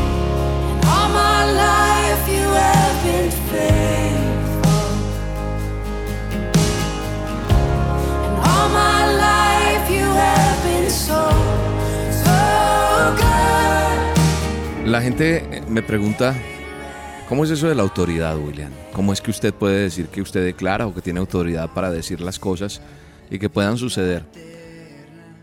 Yo soy hijo de Dios. ¿Usted se cree hijo de Dios? Yo me creo hijo, me creo coheredero y eso me lo dice la palabra de Dios. Y mi Padre eterno que está en los cielos ha dado autoridad sobre la vida de cada uno de nosotros en la medida que uno tenga una excelente relación con Dios. Y cuando Dios entrega y da dones, da ministerios como este de la dosis, como lo que es Roca Estéreo, pues hemos visto y hemos obedecido y las cosas suceden. Pero muchas veces la gente dice, pero yo por qué no tengo la autoridad? La palabra de Dios me enseña desde el libro de Génesis, desde los primeros capítulos, cómo Él a través de la palabra ordenó y a través de lo que decretó y declaró, eso fue. Por eso yo le ordeno a los espíritus inmundos, a la enfermedad, que sean sacados de los cuerpos de las personas, que sean echados fuera, porque Dios me ha dado autoridad para orar por el enfermo, orar por el angustiado, por el que está cautivo, decretar palabras de Dios. Pero muchas veces no tenemos esa autoridad y la verdad es que uno no la tiene porque uno tiene que revisar cómo está. Uno tiene que mirar cómo está su corazón, cómo está su conducta, cómo está su proceder para que sucedan cosas. Mire que la palabra de Dios me enseña algo hoy o nos enseña algo hoy en esta dosis. Y está en Jeremías 15, 19, dice, por eso así ha dicho el Señor, si te vuelves a mí, yo te voy a restaurar, dice Dios, el Dios Todopoderoso, el Eterno de Israel. Dice, yo te voy a restaurar y tú estarás delante de mí. Dice, si te vuelves a mí, ¿qué es volverse a Él? Es mirarlo a Él, es caminar de la mano con Él, es afinarme con Él, es que mi vida tenga una restauración de Él. Y dice su palabra, que si entresacamos lo precioso de lo vil, serás como mi boca. Uf, qué tremendo esto. Me gusta mucho. Si entresacas lo precioso de lo vil, serás como mi boca. Me está dando autoridad. Haz que ellos se vuelvan a ti, pero tú no te vuelvas a ellos. Muchas veces nosotros creemos que podemos traerlos a ellos aquí, pero congraciándonos con ellos. Y no sacamos de nosotros lo vil, y se opaca lo precioso. Aquí la palabra me dice, si yo entresaco lo precioso de lo vil, si yo le doy prioridad a lo que Dios me entrega, serás como mi boca, tendré autoridad y haré que ellos se vuelvan a nosotros, es decir, a lo que tenemos, a esta joya preciosa, pero tú no te vuelvas a ellos. Muchos han dicho, bueno, es que me toca aceptar esto y esto y esto, porque eh, no debo aburrirlos y los voy a convencer, pero resultas tú estar más allá que acá. Es decir, se cumple aquí de que ellos no se vuelven a ti, pero si tú te vuelves a ellos. Nuestro Padre Eterno creó todo con el poder de su palabra. Y nosotros, al ser creados a su imagen y semejanza, tenemos, escúchame bien, tenemos, te incluye a ti, el privilegio de poder utilizar también las palabras. Jesús, el Mesías, reprendió al viento, reprendió a la tormenta con la autoridad de sus palabras, secó la higuera, dijo que, que aquellos que le habláramos a la montaña con fe y sin dudar, la podríamos mover. Pero sabes una cosa, mi estimada amiga, mi estimado amigo, joven, tú que me escuchas, para que la autoridad fluya, y también los niños, porque yo sé que hay muchos niños que les gustan las dosis diarias, para que la autoridad fluya con eficacia en mi vida, en tu vida, ¿sabes qué se necesita? Sacar lo precioso de lo vil. Es decir, separar lo que está contaminando, lo que está corrupto, lo que no sirve, hacerlo morir para que le des lugar a la presencia del Espíritu Santo y que viva en ti, porque Él quiere vivir en nosotros. Gracias Dios. Dile, Señor, sáname, límpiame y úsame para tu honra y tu gloria. Bendice a cada oyente de esta dosis diaria, Señor, en el poderoso nombre de Cristo Jesús. Amén y amén. Hoy tenemos a solas con Dios. Nos vemos a las 7 de la noche, hora de Colombia. A ver, pon una alarma, pon una agenda, 7 de la noche, hora de Colombia. Métete al canal de YouTube, búscame como Roca Estéreo, Roca con K. Y ahí te suscribes, le das clic a la campanita en el canal de, de YouTube y él te va a avisar cuando empiece las olas. O si no, eh, te haces eh, seguidor de la fanpage de Roca Estéreo y a las 7 en punto hora de Colombia te va a avisar que empezamos la transmisión. La fanpage de Roca Estéreo se llama así, emisora Roca Exterior con K. O nos buscas en www.rocaestereo.com. Ahí por esos tres canales hacemos a solas con Dios. Los milagros, las cosas que están pasando. Ah, no te cuento, tienes que vivirlo y tienes que experimentarlo. Te espero hoy 7 de la noche a solas con Dios. Ahí nos vemos. Te mando un abrazo. Solo di la palabra y la enfermedad se irá. Solo di la palabra y lo imposible ocurrirá. Solo di la palabra y lo muerto vivirá. Y solo una palabra.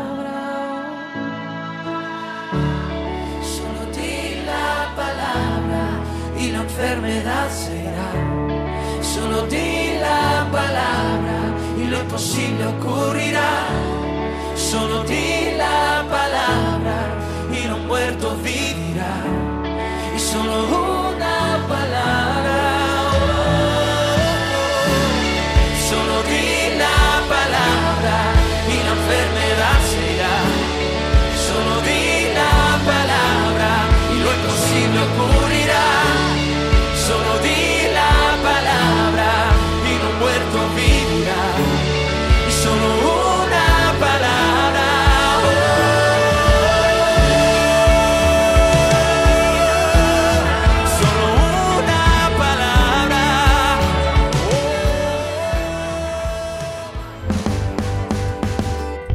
De escuchar La Dosis Diaria con William Arana, una producción de Roca Estéreo.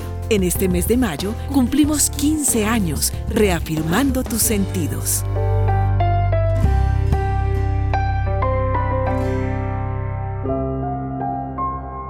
¿Cómo has visto expresada la religión pura? ¿Cómo puedes demostrar ante los demás una fe genuina? El pensamiento de hoy está escrito por Catara Payton. Catara escribe. El verano después de mi primer año en la universidad, un compañero de clase murió inesperadamente. Lo había visto pocos días antes y estaba bien. Todos en la clase éramos jóvenes y viviendo lo que considerábamos la plenitud de la vida. Pero lo que más recuerdo de su muerte fue ser testigo de cómo mis amigos pusieron en práctica lo que el apóstol Santiago llama la religión pura. Los muchachos actuaron como si fuéramos hermanos de la hermana del fallecido, asistieron a su boda y a la fiesta previa a la llegada de su bebé, años después de la muerte de su hermano. Uno incluso le regaló un teléfono celular para que lo contactara cuando necesitara algo. Según Santiago, la religión verdadera es visitar a los huérfanos y a las viudas en sus tribulaciones. Aunque la hermana de mi amigo no era literalmente huérfana, ya no tenía a su hermano. Sus nuevos hermanos llenaron el vacío. Esto es lo que podemos hacer todos los que queremos practicar una vida pura y verdadera en Cristo, ser hacedores de la palabra, incluido ocuparnos de los necesitados. Nuestra fe en Él nos impulsa a buscar con su ayuda a los vulnerables a pesar de las influencias negativas del mundo. Después de todo, lo que Dios acepta es la religión pura. Oremos. Padre, ayúdame a ver dónde puedo ayudar. En el nombre de Jesús. Amén. El pensamiento de hoy fue traído a ustedes de parte de Ministerios Nuestro Pan Diario. Estás escuchando Tiempo devocional, un tiempo de intimidad con Dios.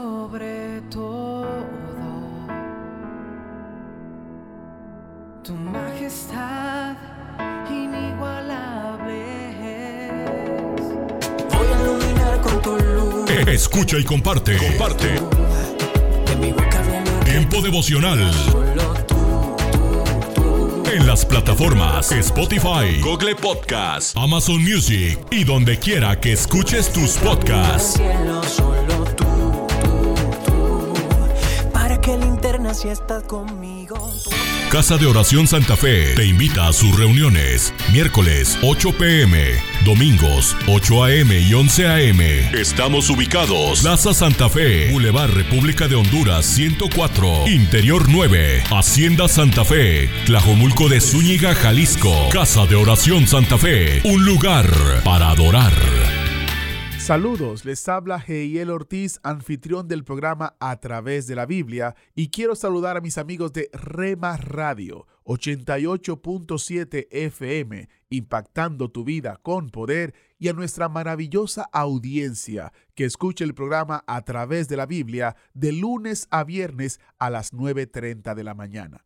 Gracias por celebrar junto a nosotros estos 50 años de la fidelidad de Dios, donde hemos visto que Dios ha permitido que podamos estudiar su palabra entera y compartirla con otros. Te invito a que continúes en sintonía de Rema Radio y que sigas sintonizando tu programa a través de la Biblia. Somos mujeres de esperanza. Unidas elevamos nuestras voces al Señor, orando por nuestro mundo.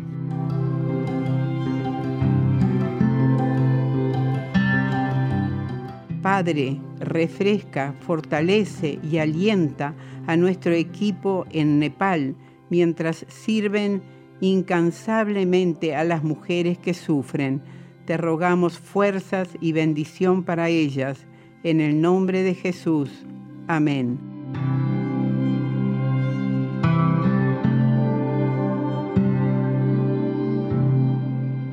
Descarga el boletín de oración con todas las peticiones del mes, artículos adicionales para sembrar esperanza en mujeresdeesperanza.org o solicítalo por WhatsApp al signo de más 598 91 610 610.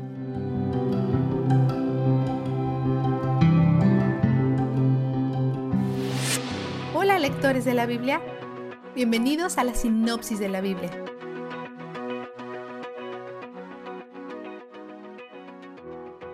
El predicador insta a sus lectores a tomarse en serio la vida y la muerte y dejar que la tristeza haga su trabajo. A pesar que la vida es fugaz, la experiencia humana y el valor de las emociones que la acompañan tienen peso. Esperar el tiempo de Dios requiere humildad. Confiar en Dios significa que vivimos satisfechos incluso mientras esperamos. En 7.16 parece fruncir el ceño ante la sabiduría y la justicia. No seas demasiado justo, ni tampoco demasiado sabio. ¿Para qué destruirte a ti mismo? La palabra traducida como justo con mayor frecuencia se refiere al sistema judicial, no al moral personal.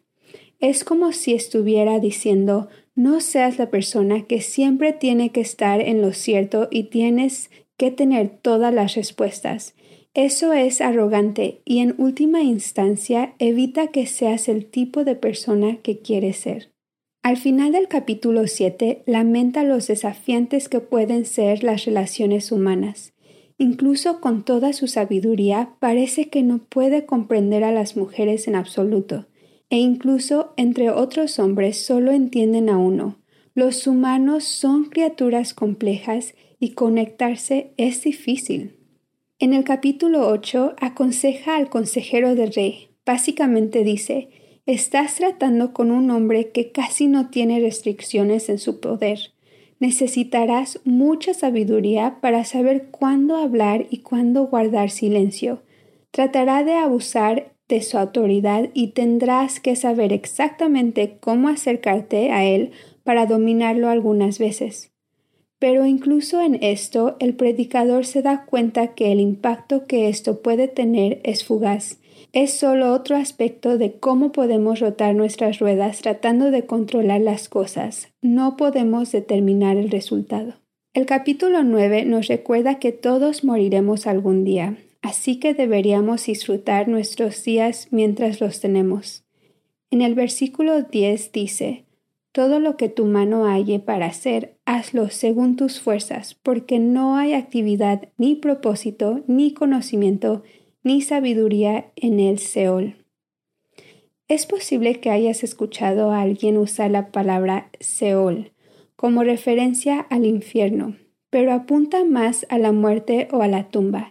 Y en este momento Dios no le ha dado a su pueblo mucha información sobre lo que sucede después de la muerte pero tienen una visión general que considera que el cuerpo va al Seol y el espíritu a Dios. Dios continuará revelando información a su pueblo sobre esto, pero aún no hemos llegado, así que aguarda ahí. En los capítulos 10 y 11, el predicador nos da algunos proverbios al estilo de Salomón. Incluso un poco de necedad puede conducir a la ruina. 10.1. Debemos proteger nuestros pensamientos tanto como nuestras palabras. 10.20. Y Dios es el dador de la vida, incluso en el vientre de las madres. 11.5. No podemos entender los caminos de Dios, pero ellos gobiernan todo lo que hacemos, por lo que es mejor y más sabio ceder ante Él y confiar en Él. Al final, el predicador llama al lector a recordar a Dios, especialmente en la juventud, cuando aún no hemos ganado la sabiduría de los años que a menudo hace que una persona reflexione sobre la brevedad de la vida. Luego da una metáfora que describe el cuerpo de un anciano que ya empieza a fallar, se encorvará a los hombres de batalla. Se refiere a la descomposición de sus huesos y articulaciones. Se detendrán las molenderas por ser tan pocas. Hace referencia a la forma en que tiene que dejar de comer porque se le han caído los dientes. Y el versículo 7 dice, Volverá entonces el polvo a la tierra como antes fue, y el espíritu volverá a Dios, que es quien lo dio. Luego da la conclusión de su experimento. Veremos dolor y alegría en nuestras vidas, pero nuestro trabajo es disfrutar y obedecer a Dios independientemente de esto. Vistazo de Dios. El pecador puede hacer lo malo cien veces y vivir muchos años, pero sé también que le irá mejor a quien teme a Dios y le guarda reverencia. 8.12. No existe una fórmula para una vida larga y feliz. Todo lo que podemos hacer es deleitarnos en Dios, obedecerlo y confiar en Él con el resultado. Y así es como parece que las cosas salgan bien, independientemente de lo que ocurra. De todos modos, ¿no es eso lo que realmente buscas? ¿Un corazón en paz? ¿Y no has visto una otra vez que conseguir lo que quieres no logra eso para ti? ¿Y cómo esforzarse por conseguirlo produce lo contrario a un corazón en paz? El predicador ha tenido palacios, fiestas, conciertos y dinero en cantidades que nunca podremos tocar, y dice que nada de eso trae el tipo de paz y alegría que proviene de caminar humildemente con Dios. El predicador sabe que Él es donde el júbilo está. La sinopsis de la Biblia es presentada a ustedes gracias a D-Group, estudios bíblicos y de discipulado que se reúnen en iglesias y hogares alrededor del mundo cada semana. Hola, les habla Mercy Cosme. Bienvenidos a Latido. En ocasiones vemos en televisión desafíos con actos audaces y peligrosos que aunque terminen bien, advierten no realizar en casa. La palabra de Dios también nos desafía ella nos dice, niéguense cada uno, tome su cruz y sígame, dijo Jesús invitándonos a imitarle. Vayan y hagan discípulos. Si oyen su voz, no endurezcan su corazón.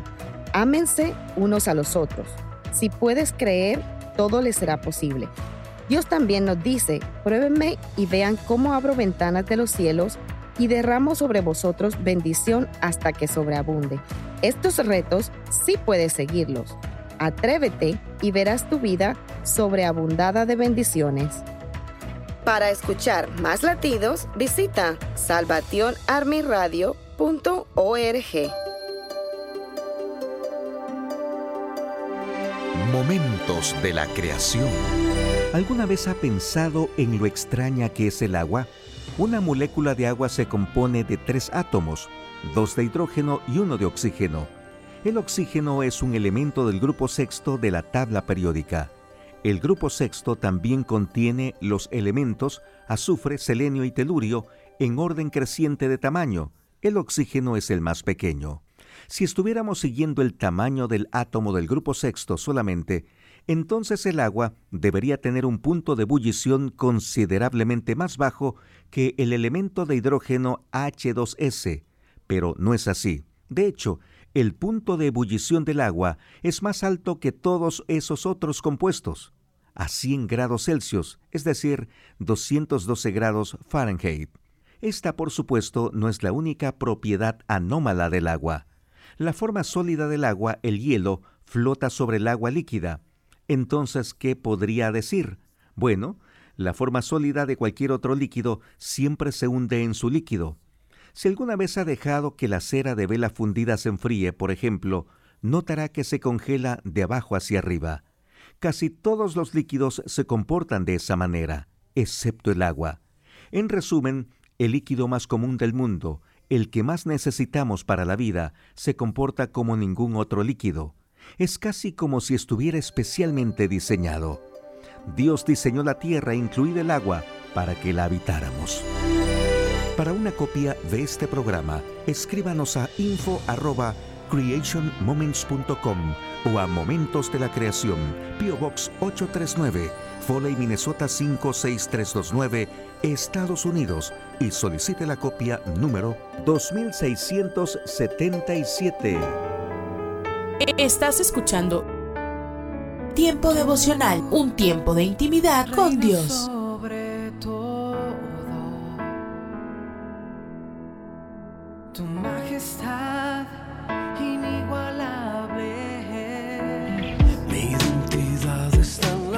Escucha y comparte. Comparte. Tiempo devocional. En las plataformas Spotify, Google Podcast, Amazon Music y donde quiera que escuches tus podcasts. Dios me has escogido.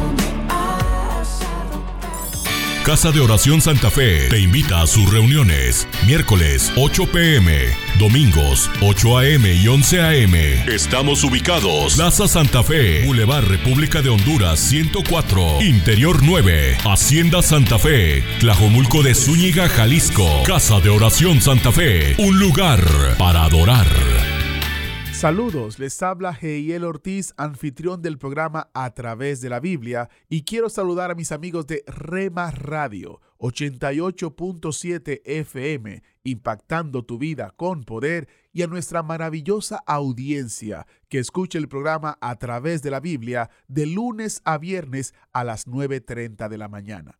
Gracias por celebrar junto a nosotros estos 50 años de la fidelidad de Dios, donde hemos visto que Dios ha permitido que podamos estudiar su palabra entera y compartirla con otros. Te invito a que continúes en sintonía de Rema Radio y que sigas sintonizando tu programa a través de la vida.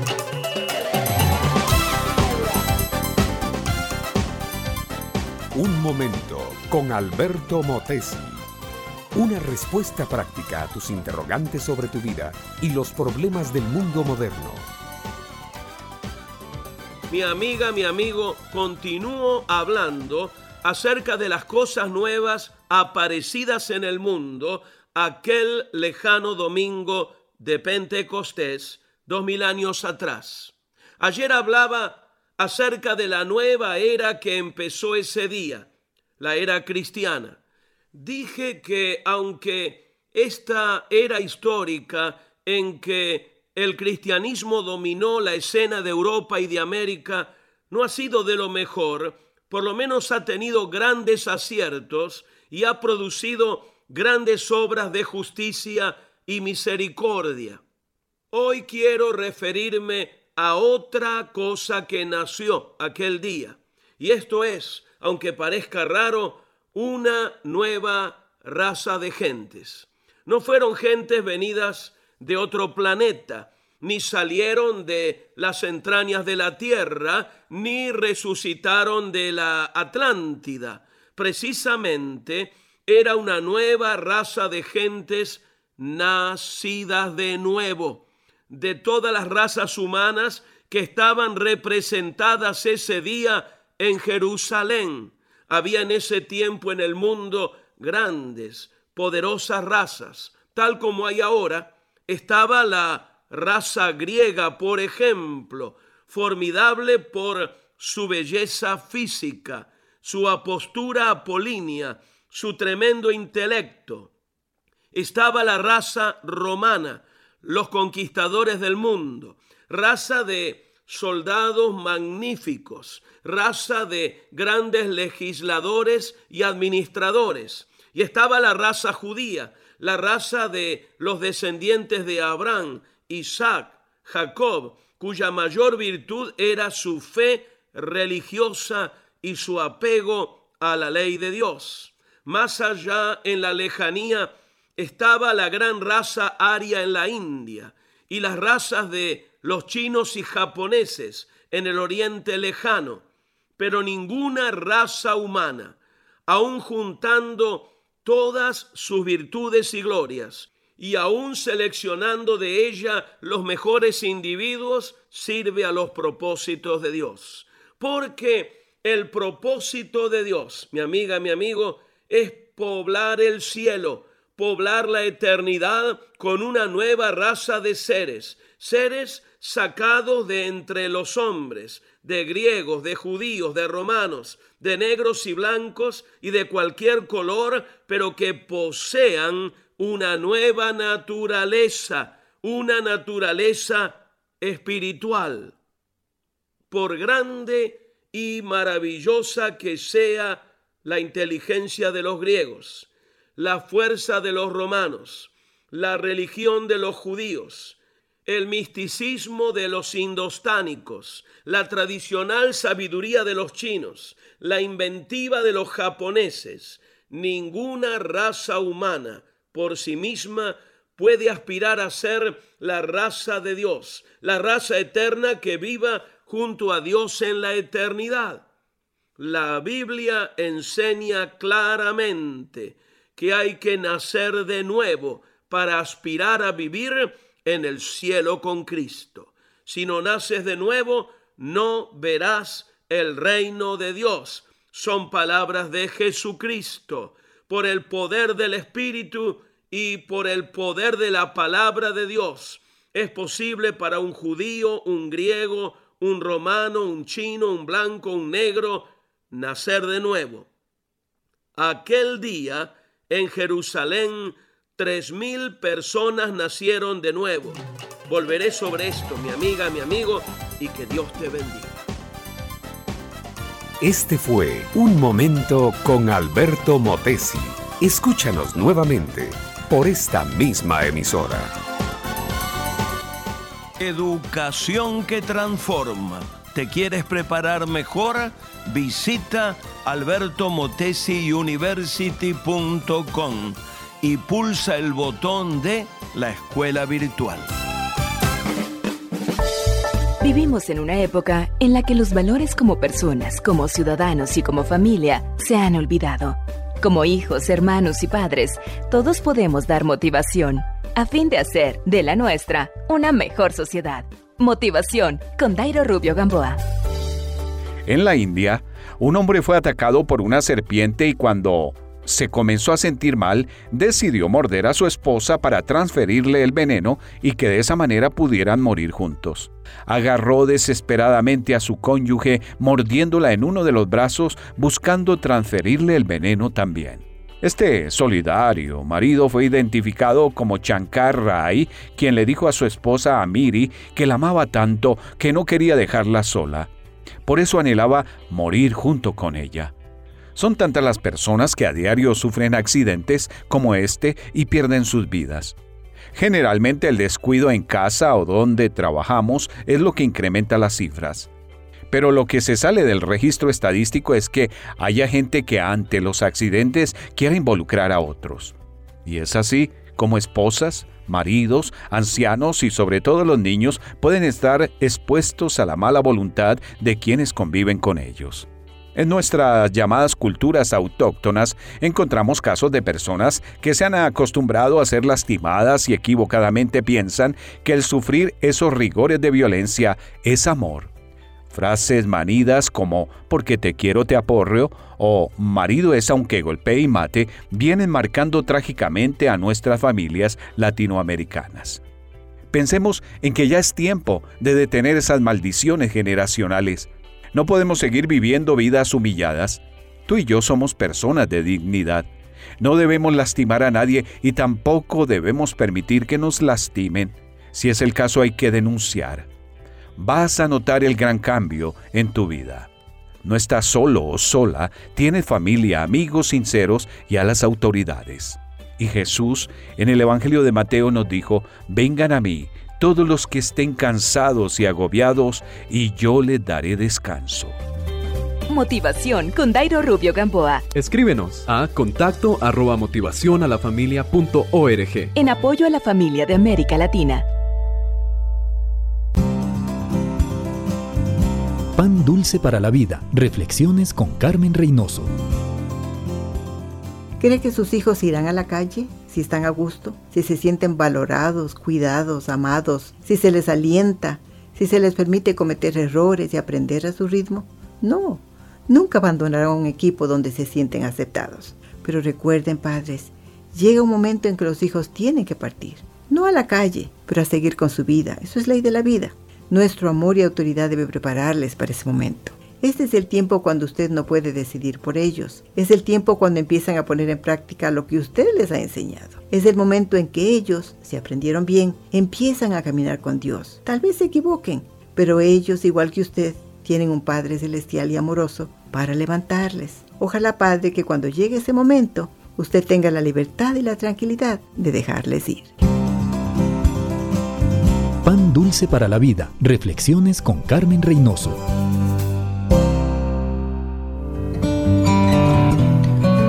Génesis capítulo 15, versículo 4. Después el Señor le dijo, No, tu siervo no será tu heredero, porque tendrás un hijo propio, quien será tu heredero. Cuando Abraham cumplió 75 años, salió de la tierra de sus padres en obediencia a una promesa que el Señor le dio. Haré de ti una nación y esta promesa, aunque él y Sarai no habían podido tener hijos, la palabra anunciaba de manera implícita que en algún momento de sus vidas iban a tener un hijo. Esta era la condición indispensable que le permitiría a Dios convertir la descendencia del patriarca en una gran nación. Quizás Abraham, por los largos años de fallidos intentos por engendrar un hijo, se dio a la tentación de creer que esta promesa se refería a algo más tipo simbólico que real. No obstante, cuando tenía alrededor de 85 años, el Señor se dirigió a él con las palabras que encontramos en el texto de hoy. No se trataba de una herencia simbólica, sino que él iba a tener su propio hijo. Para que Abraham entendiera las dimensiones del proyecto que tenía en mente, ahí en el versículo 5 y 6 del capítulo 15 dice, el Señor llevó a Abraham afuera y le dijo, mira al cielo y si puedes, cuenta las estrellas. Esa es la cantidad de descendientes que tendrás.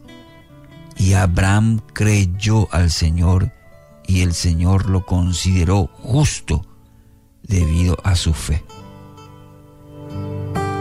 Y bueno, resulta inspirador leer que Abraham le creyó al Señor, ¿verdad?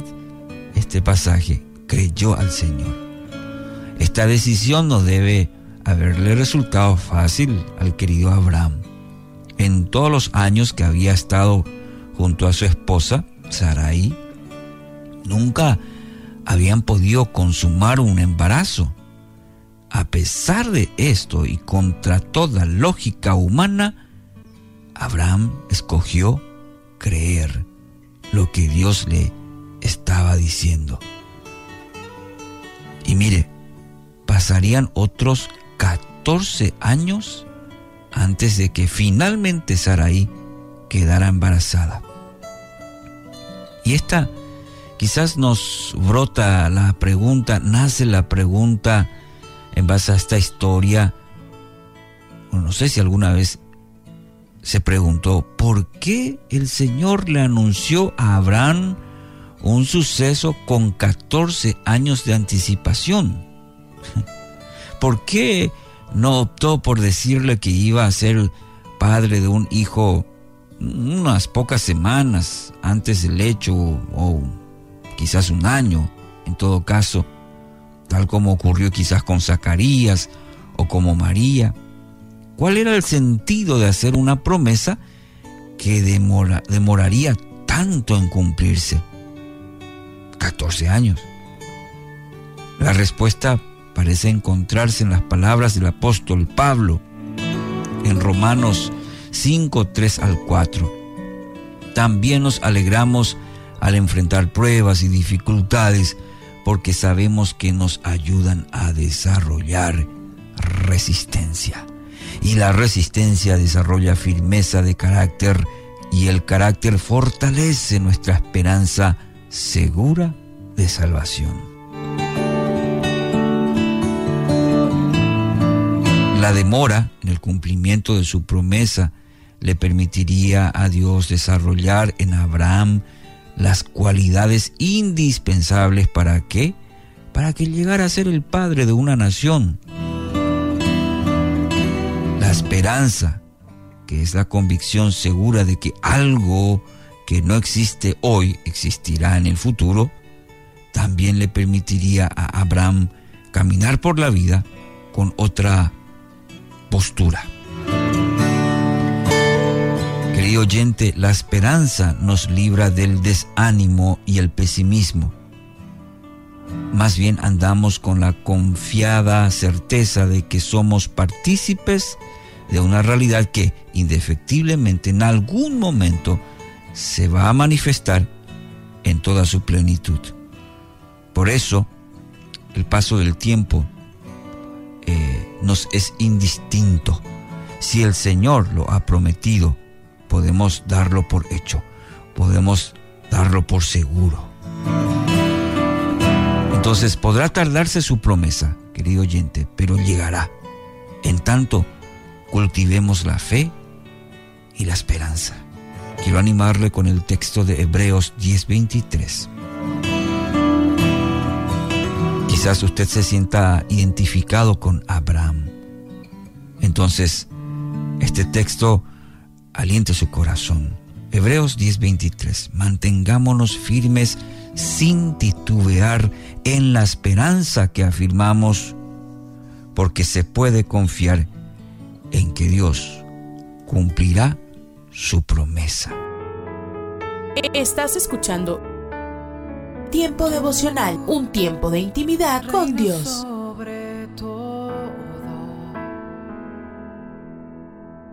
Tu majestad inigualable. Y esto quiere hacer temblar mi fe. Eh, Escucha y comparte. Comparte. Tiempo devocional en las plataformas Spotify, Google Podcast, Amazon Music y donde quiera que escuches tus podcasts.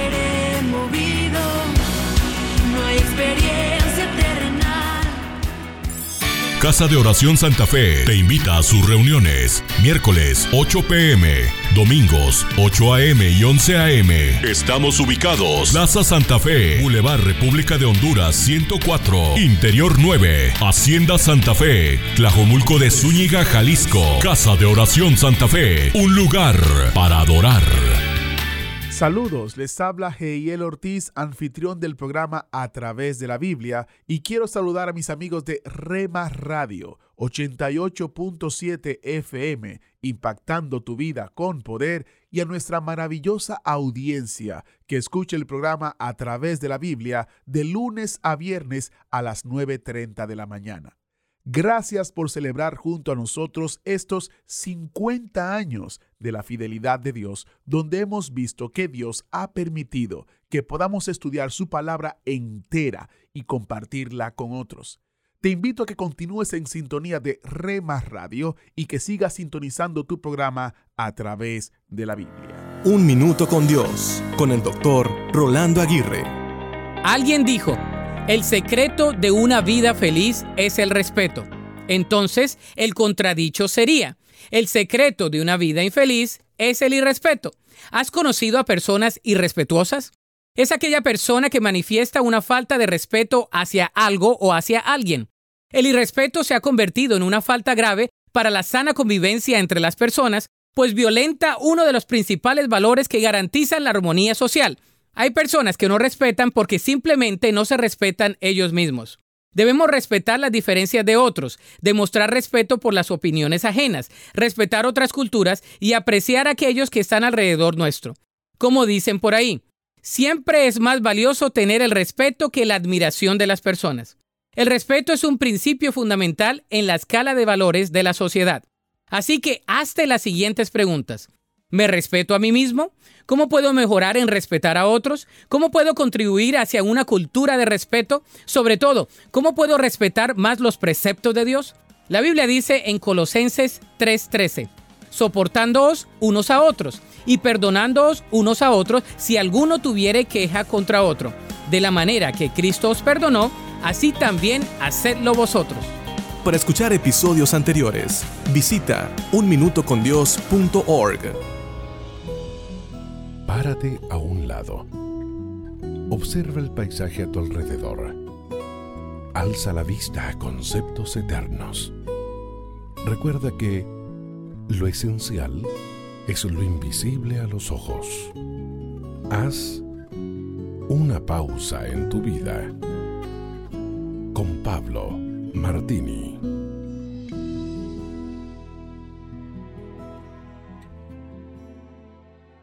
La Biblia es un registro que contiene historias de hombres y mujeres que comenzaron bien pero acabaron muy mal. Por descuido, por cansancio, por codicia o por exceso de confianza. Lo cierto es que hoy forman parte de los que abandonaron, los perdedores. Vestigios de glorias pasadas, de triunfos ajenos, de intentos vanos que llegaron a su punto de presión y sucumbieron. No soportaron. Así tenemos el caso de Acam, soldado heroico que murió apedreado por su propia nación, o Caín, nacido en un mundo ideal y transformándose en el primer asesino de la historia. Esaú, primogénito, heredero, acabó siendo aborrecido por Dios, dice Malaquías 1.3. Mira, todos comenzaron bien, pero acabaron mal, muy mal. Es que no alcanza con desear alcanzar una meta. Se necesita dar pasos acordes con ese deseo. Y el primer paso es consultar primero a Dios. La realización en la vida no consiste en alcanzar mis metas, sino las que Dios se puso para mí. Confundimos mayormente deseos con metas. No es lo que yo quiero, la vida no gira en torno a mí, es allí donde comienza mi fracaso. Fui creado para satelitar alrededor de aquel que me creó, Dios. Puedes preguntar a cualquier borracho tirado en la esquina de tu casa si fue ese el sueño de su vida, y te gritará que no, pero llegó a la dependencia. ¿Cómo? O a un esposo que cambió a la mujer de toda su vida por una jovencita que apareció por unos meses y hoy ya no está. Se encuentra solo, arrepentido y triste. Ya es tarde. Cuidado. En Dios siempre hay esperanzas. Entrega el mando de tu vida en sus manos y podrás comenzar, continuar y culminar bien, garantizado.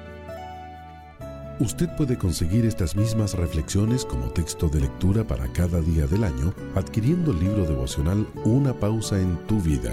Si desea saber más de nuestro ministerio, visite nuestro sitio en internet labibliadice.org. Gracias por escucharnos. Solo una voz inspira tu vida, inspira tu vida una voz de los cielos, con el pastor Juan Carlos Mayorga. Bienvenidos.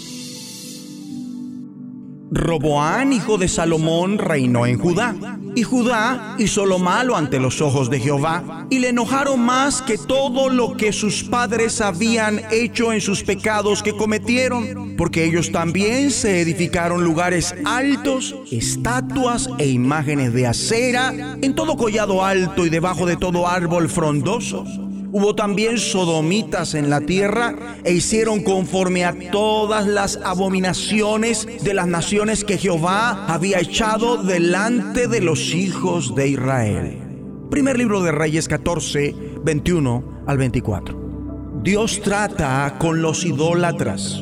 Como Roboán, Jeroboán, su contemporáneo, ambos hicieron pecar a Israel con la idolatría y con ellos en lo sucesivo hasta la época del exilio babilónico. La historia de Israel y Judá se distingue por una batalla espiritual permanente y feroz. Tal batalla había sido muy intensa a lo largo de toda la existencia del pueblo desde el instante de su salida de Egipto, pero ahora Israel se involucraba por completo en las perversiones de la carne, el mundo y el diablo todo el liderazgo fue perverso, sobresaliendo a Acab y Jezabel.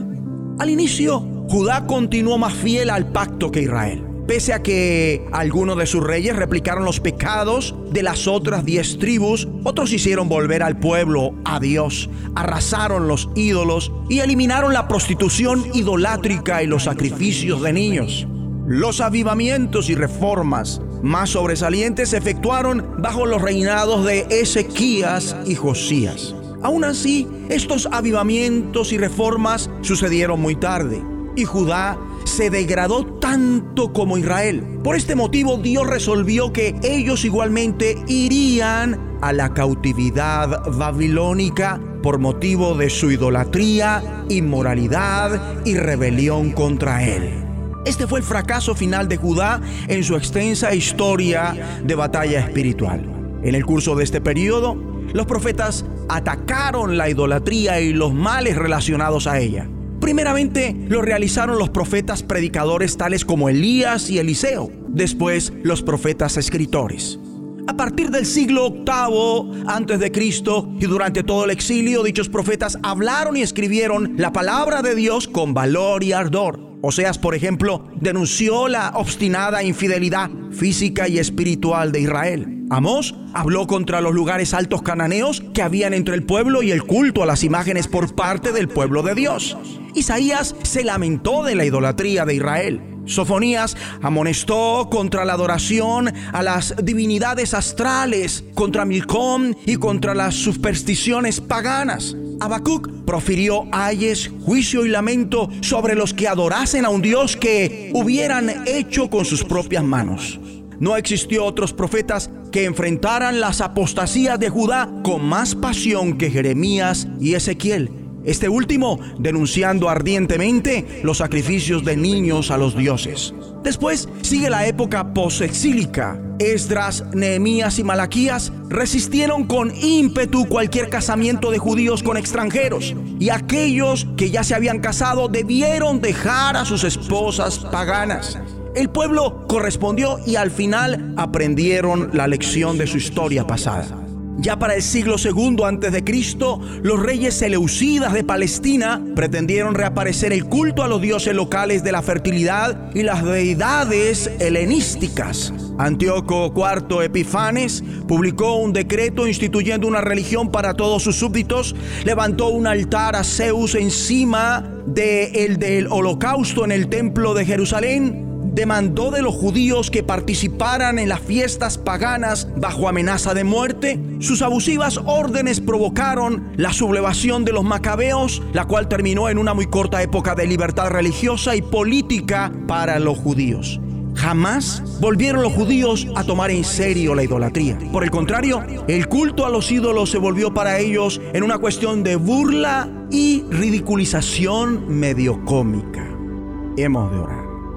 Dios Padre, aviva tu obra y genera reformas entre nosotros y a través nuestro, al punto que ya no se tome más en serio ni aceptemos la idolatría. En el nombre de Jesucristo. La voz de los cielos, escúchanos, será de bendición para tu vida. De bendición para tu vida. Estos son los proverbios de Salomón, hijo de David. Día 20, capítulo 20. Es de tontos emborracharse, porque se pierde el control y se provoca mucho alboroto. Cuando el rey se enoja, es como un león que ruge. Quien lo hace enojar pone en peligro su vida. Cualquier tonto inicia un pleito, pero quien lo evita merece aplausos.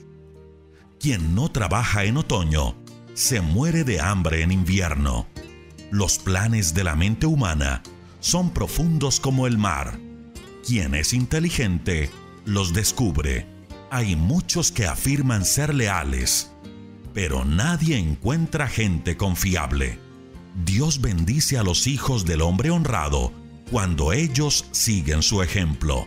En cuanto el rey se sienta para juzgar al acusado, con una mirada suya, acaba con el malvado.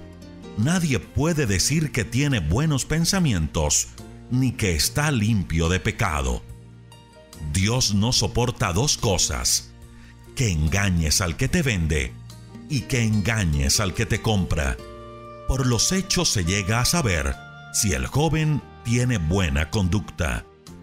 Dios ha creado dos cosas, los oídos para oír y los ojos para ver.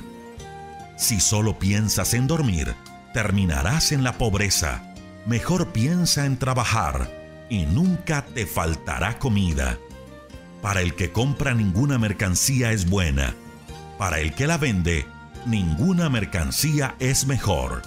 Podrá haber mucho oro y muchas piedras preciosas, pero nada hay más valioso que las enseñanzas del sabio. Si te comprometes a pagar las deudas de un desconocido, te pedirán dar algo en garantía y perderás hasta el abrigo. Tal vez te sepa muy sabroso ganarte el pan con engaños, pero acabarás comiendo basura. Siempre que hagas planes, sigue los buenos consejos. Nunca vayas a la guerra sin un buen plan de batalla. El que habla mucho no sabe guardar secretos.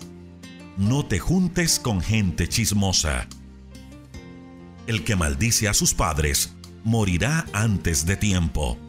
Lo que al principio se gana fácilmente, al final no trae ninguna alegría. Nunca hables de tomar venganza. mejor confía en Dios y Él vendrá en tu ayuda.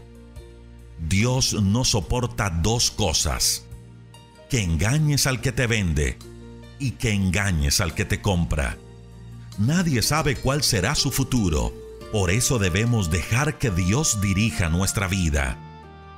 No caigas en la trampa de prometerle algo a Dios para luego no cumplirle. Cuando el rey sabio castiga al malvado, lo destruye por completo. Dios nos ha dado la conciencia para que podamos examinarnos a nosotros mismos. El rey afirma su reinado cuando es fiel a Dios y trata bien a su pueblo. El orgullo del joven es su fuerza, la del anciano es su experiencia. Con golpes y con azotes se corrigen los malos pensamientos. Estás escuchando Tiempo devocional, un tiempo de intimidad con Dios.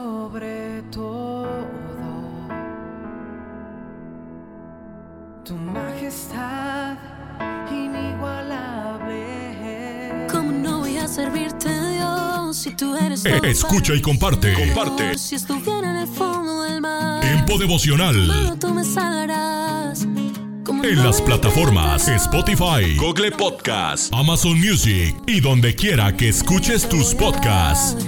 Por amor, mi mejor canción. Tú. Casa de Oración Santa Fe te invita a sus reuniones. Miércoles 8 pm, domingos 8 am y 11 am. Estamos ubicados. Plaza Santa Fe, Boulevard República de Honduras 104, Interior 9, Hacienda Santa Fe, Tlajomulco de Zúñiga, Jalisco. Casa de Oración Santa Fe, un lugar para adorar. Saludos, les habla Heiel Ortiz, anfitrión del programa A través de la Biblia, y quiero saludar a mis amigos de Rema Radio 88.7 FM, impactando tu vida con poder, y a nuestra maravillosa audiencia que escucha el programa A través de la Biblia de lunes a viernes a las 9.30 de la mañana. Gracias por celebrar junto a nosotros estos 50 años de la fidelidad de Dios, donde hemos visto que Dios ha permitido que podamos estudiar su palabra entera y compartirla con otros. Te invito a que continúes en sintonía de Rema Radio y que sigas